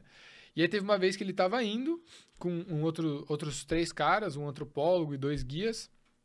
E aí eles estavam num catamarã circunnavegando uma, uma das ilhas lá perto. E aí deu merda no catamarã deles. O catamarã começou a se afastar, se afastar, se afastar. Eles perderam o controle. É, E aí os dois guias, tipo, eles estavam lá, tipo, 5 quilômetros da, da costa. Os caras falaram, não, a gente vai nadar, a gente vai lá, a gente vai pedir é, socorro. Beleza, os caras foram. Aí passou uma hora, duas horas, três horas, o barco se afastando ainda mais e mais e mais. E aí ele falou pro outro cara que tava com ele, o antropólogo, falou, cara, acho que eu vou tentar nadar. Porque, tipo, não vai dar certo isso aqui. Os caras não voltaram até agora. Beleza. E o cara extremamente importante, high profile, tentou nadar, foi pra lá, começou a nadar. Passou, tipo, uma, duas horas. O, só o cara sozinho agora no catamarã já tava, tipo, 20 quilômetros da, da costa. Chegou um barco para resgatar ele. Ele falou: Ah, que bom, ele conseguiu. Tipo assim, é, quem que chamou vocês? Ah, foi aqueles dois guias primeiros que chegaram. Ah, e o, e o Michael? Não, ninguém, ninguém ouviu falar dele. E aí, cara, tipo, eles voltaram pra costa, ninguém achava o Michael. Tipo assim, fudeu, o cara Perderam o extremamente cara. high profile, né, da família Ro- Rockefeller tal, não tava lá. Começou uma busca desenfreada por esse maluco, tipo, uma- um mistério, ninguém achava o corpo dele, ninguém achava ele, ninguém achava rastro dele, tipo, o cara sumiu, simplesmente. Ele lembra que ele tinha tentado nadar 10 quilômetros por aí. E é assim, daí começou uma busca louca por ele, porque ninguém achava. E aí, depois de alguns anos, é, quase que uns 20 anos depois do sumiço dele, um, um documentarista foi para Papua Nova Guiné e eles gravaram todo um documentário sobre tentar achar esse cara. Não acharam, o documentário nunca foi live. E aí, 50 anos depois, uns caras foram de novo tentar achar esse rastro, porque começou a virar um puta mistério cult, assim, né, de, de, da- do socialite americano que sumiu lá. E eles revisaram a- o que eles tinham gravado. E eles acharam um vídeo, tipo assim, no qual eles estavam entrevistando um, um chefe tribal e atrás do chefe, assim, no, no fundo, tava passando umas canoas com os guerreiros do- da tribo. E dura- dentro de uma dessas canoas, passou uma canoa assim e tinha um cara branco na canoa. E os caras são bem escuros lá na Papua Nova Guiné. Nem a pau, E velho. tinha um cara branco, completamente branco, barbudo, cara de europeu, que parecia muito o Michael, tá ligado? E aí surgiu essa foto e renasceu aí o espírito de tipo assim, caralho, o cara tá vivo, não sei o que e tal.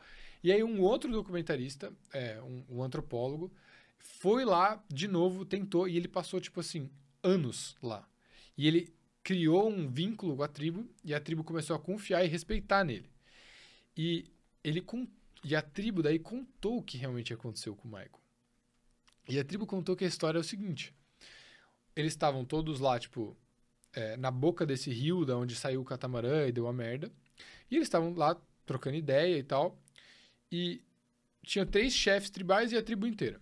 Os, os guerreiros só, os homens. E aí eles viram chegar, tipo, um corpo branco, assim, uma coisa estranha no, no, no, no rio. Eles se aproximaram, era o cara. Era aquele cara branco, tipo, ah, vocês me resgataram tal.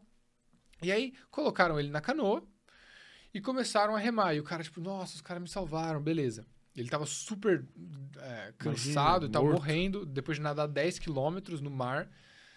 E aí, tipo, eles começaram a fazer uma cantiga, tipo, um canto específico. E o Michael era um cara que estava estudando esses caras há anos, estudando essa tribo há muito, muito tempo. E ele nunca tinha ouvido esse canto. E ele já tinha ouvido muitos cantos, tinha interpretado muitos desses cantos. Ele nunca tinha ouvido esse canto específico. E aí esses caras começaram a levar eles, levar ele embora, assim, na canoa. E aí ele começou a falar assim, ah, será que você tem uma água? Tipo, tentou comunicar com ele, alguma coisa assim. E aí não deu, tipo assim, os caras todos ignorando ele, cantando esse canto, não sei o quê. Aí eles chegaram numa praia, numa clareira específica. E aí o Michael tentando falar, ah, eu preciso de ajuda, eu preciso que alguém comunique pra minha família, que tem o cara lá no barco ainda, não sei o que e tal. Os caras ignorando ele completamente. Colocaram ele na clareira, ninguém dava satisfação, ninguém explicava nada. Do nada, os caras começaram a, tipo, jogar lanças nele. Começaram a furar ele, começaram a furar o lado dele, começaram a machucar ele. E ele não entendendo nada, ninguém explicando ele. Os caras rindo, cantando e furando ele, machucando ele e tal. No final das contas, os caras pegaram, decapitaram o cara. Tipo assim, tiraram os membros dele inteiro. E, assim, cuidado, não sei se precisa fazer algum aviso com relação a isso. Eu acho que não precisa explicitar tanto em relação ao YouTube. O YouTube não gosta muito de. Tá. Fizeram, Mas aconteceu atrocidades. aconteceram atrocidades com ele. E aí o esconderam pra sempre esse caso, por anos e anos e anos e anos, porque a tribo sabia quem ele era. A tribo sabia exatamente quem era esse cara. Ele sabia que era um americano que tinha alguns anos atrás tido interesse nas artes deles e nas artes que ele estava querendo trazer para os Estados Unidos. Só que o que ele não sabia é que aquelas artes representavam os, as almas dos guerreiros que tinham perdido a vida em combate pela tribo. E aí, o, os, aqueles chefes tribais tinham ficado extremamente ofendidos com a proposta que ele tinha feito de comprar aquelas artes, de alguma forma. E tinham guardado esse rancor por muito, muito tempo. E a hora que eles viram essa oportunidade, eles fizeram atrocidades ritualísticas que aconteciam naquele caso. E aí, cara, eles falaram assim: a gente sabe quem é esse cara é, então a gente não pode. Ninguém pode ficar sabendo o que aconteceu. Um pical, cara.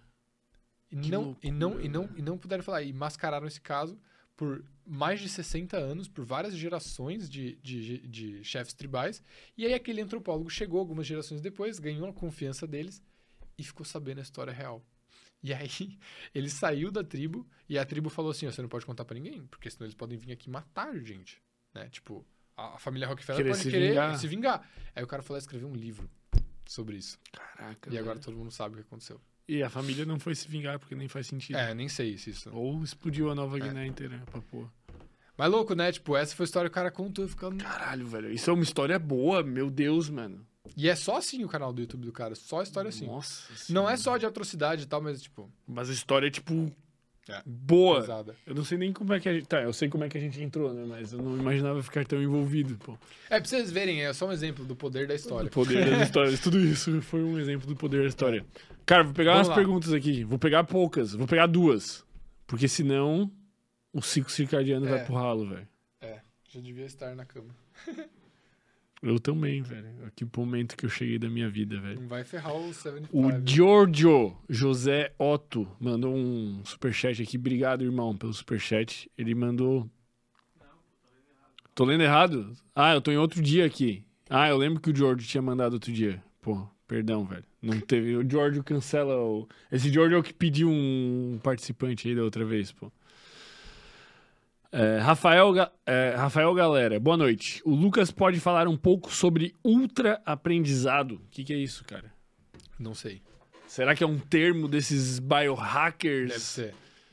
Cara, assim, ah. não sei o que, que é, de fato, não sei de onde que vem esse termo, mas eu não, assim, Rafael e todo mundo que reconhece esse termo, eu me afastaria um pouco disso. Eu focaria em aprendizado normal. Eu assistiria as aulas do Andrei, muito boas sobre memória e aprendizado, e eu entenderia alguns conceitos básicos de que, tipo assim, não existe aprendizado passivo, você vai esquecer a maioria das coisas que você aprende, revisão espaçada é uma das melhores técnicas para você aprender, e não existe nenhum tipo de aprendizagem melhor do que o outro. Tipo, ah, você lê, ou você ouvir, ou você assistir, ou você desenhar. Não tem um que é melhor que o outro. O que você mantiver a sua atenção por mais tempo e que você estiver mais motivado vai funcionar melhor. Mas eu fugiria desses atalhos e desses é, hacks, velho, sinceramente. Via de regra, sempre de, fujo é, dessas paradas, velho. Eu também acho, pô. É, o Erlon Ferreira, que nome é, curioso, né? Nunca tinha visto esse nome. Tem como falar sobre sono polifásico? Vi muita gente falando, é, vi muita gente falando que aumenta a produtividade foge. Foge do sono polifásico. Não existe uma peça de evidência científica que aponte que o sono polifásico é melhor, normal para seres humanos e nem sequer seguro, tá? A gente tem que dormir de, de forma monofásica. Eu não sei quem tá falando esse tipo de coisa de sono polifásico. Wall e wall. Cara, Alguma juro, assim. não sei quem tá falando esse tipo de coisa. Mas eu já vi pessoas argumentando isso para mim e mostrando, tipo assim, evidência. O Leonardo da Vinci fazia sono polifásico. Quem falou? Eu posso escrever isso também. Né, ninguém sabe. Cristiano Ronaldo. É, Elon Musk, sempre assim. Cara, não, sono polifásico, assim, sinceramente, é uma das maiores groselhas que eu já vi na minha vida. E também não, não necessariamente porque algum cara muito pica faz que é o melhor. Exato. Tipo, pode ser que o Cristiano Ronaldo. Não, ele não faz, ele com certeza ele segue faz, a ciência. Ele, ele não, faz. faz. Pode ser que o Elon Musk faz, que ele é um cara mais excêntrico, dorme na fábrica lá, o cara é quatro. Cara, o Elon Musk dorme pouco, mas não dorme polifásico. Eu também acho. Cara, eu, eu vou falar assim. Não, não vou falar. Mas enfim, eu acho que o, o sono polifásico é uma dessas desses hacks muito loucos que não vão funcionar. Mais produtivo, cara. A produtividade envolve tantas outras coisas mais importantes que você tentar investir a sua energia para descobrir como é que funciona o sono polifásico é a definição de contraprodutivo. Dorme 8 horas, você vai ser muito mais produtivo. Sim. Eu acabei de postar uma coisa. Durma enquanto eles trabalham. É isso. é isso, caralho. Muito boa. É exatamente isso. Assim, eu já falei, mas embasamento científico nenhum. Não tem porquê. É perigoso. Fujam do sono polifásico, por favor. Justo. Sonequinha liberado. É, isso, não, sabe, isso não é né? considerado sono Tá, polifásico. Até uns 30 minutos ali. É, porque o que. Tá bom, vamos entrar. O que, que é importante no sono monofásico? Você passar por todos os ciclos do sono. Você ter um sono que compreende quatro a seis ciclos completos de uma vez só. Porque a arquitetura do sono, ela é um conjunto específico. Ela não pode ser separada em várias partes. Porque, por mais que cada ciclo do sono seja contido nele mesmo, existe uma arquitetura que esses ciclos diversos compõem. Então, você tem aí a primeira parte da sua noite, você tem uma ênfase no sono profundo, e no final da noite, você tem uma ênfase no sono REM. Então, se você separa isso em duas partes diferentes, três partes, quantas polipartes você quiser, você não vai estar passando por nenhuma arquitetura perfeita do sono. E aí você vai acabar tendo algum prejuízo. Seja de memória, seja de performance, seja de atenção, seja de processamento eh, cognitivo, seja de processamento emocional. Alguma coisa vai estar prejudicada. Então, não faça isso. Fuja. Não teria como ser respondido melhor. Última, pra não acabar com o nosso sono. É... Não. Marília perguntou aqui, diz aí porque se mudou de Floripa pra Ubatuba. Foi o contrário, né? Foi o contrário. De Ubatuba pra Floripa. É. Eu, na verdade, é tudo por causa do trabalho da Isabel. assim, a, a minha namorada Isabel, a gente mora junto, ela é veterinária de animais silvestres. Então, ela trabalha em, no momento, ela está trabalhando em institutos de conservação de fauna. E lá em Ubatuba, ela trabalhou no projeto Argonauta, que é de animais marinhos e tal. E aqui em Floripa, ela está trabalhando no Instituto R3. Então, Que é de quê? Também, mesma coisa. Eu não sei o que resgate, reabilitação. Tá, entendi. São todos projetos do é, PMP, Projeto de Monitoramento de Praias. Ela deve gostar do, daquela música do Das Aranha lá das tartarugas, né? Não sei se você tá ligado. Qual que é? É porque tem uma música do. O Das Aranha é uma banda aqui Aham. de Floripa que, que compõe muitas músicas falando sobre Floripa. E eles têm É uma mesmo? música. Cara, as músicas são muito boas, pô, porque tu começa a identificar as coisas, assim, eles têm uma linguagem própria, uma cultura. É a única cultura regional que eu gosto de Floripa, assim, é muito boa, velho, porque o cara toca violino junto. É Vou lindo. dar uma olhada. Aí tem uma música que é Deixa a Tartaruga Nadar, que eles falam de todas as tartarugas que tem no Brasil e todas as capitais e tal, e daí tem de. Ubatuba e daí tem a de Floripa e tal também. Daí eles Que falam legal. as espécies, mas é uma música massa, pô, tipo, Bota parece fé. estranho, tá ligado? Mas é uma fé. música muito massa falando sobre preservação, velho. Os caras são foda, velho. Que massa. É, é Que da massa. hora. Vai ser o hino deles lá. É. É, mas é muito louco. Ela trabalha com pinguim, com Caralho, leão marinho, massa, velho. com um monte de ave diferente. É dois loucos juntos aí, É, acharam vocês dois. é isso. Com todo respeito, né? Mas hoje em dia, esse louco é um louco elogio já. Eu gosto, velho. Isso é normal que é estranho. Galera querida que nos acompanhou, se você quer ficar bem vestido, assim como eu, você quer usar uma camiseta básica, mas não uma camiseta comum, usem as camisetas da Minimal Club. Isso aqui, ela não é só uma camiseta básica, ela é feita de algodão premium, que é um algodão egípcio, que é quatro vezes mais resistente que o algodão comum. Por isso, ela dura muito mais. É uma camiseta que não desbota, que não encolhe, que não amarrota muito nela. Cai aqui, ela tem esse caimento, tu tira ela, tu veste, ela já tá boa. Ela não vai ficar te dando aquelas pipoquinhas, então tu pode lavar ela várias e várias vezes que ela vai estar sempre boa. Então não é um gasto aí que tu tem normalmente como uma camiseta comum, é um investimento, é tu poder estar bem vestido por mais tempo, vai durar muito tempo. Eu estou usando aqui o modelinho básico preto, a gente deu pro Lucas aqui uma de presente aí, Guardei já. a cinza ali de é, para fitness, eles também têm calças, cuecas e outros acessórios aí básicos. Se você quer ficar bem vestido, assim como eu, né? Eu não posso te vender o, o meu shape, mas a Minimal pode te vender a, a, camiseta que vai encaixar muito bem. Vocês podem usar o cupom sem groselha que vocês vão ter 20% de desconto em todo o site lá da Minimal. Então usem o cupom lá sem groselha, eles são nossos parceiros, estaremos juntos aí por muito tempo, deixando eu bem vestido e vocês também podem estar bem vestidos. Cupom sem groselha 20% em todo o site da Minimal.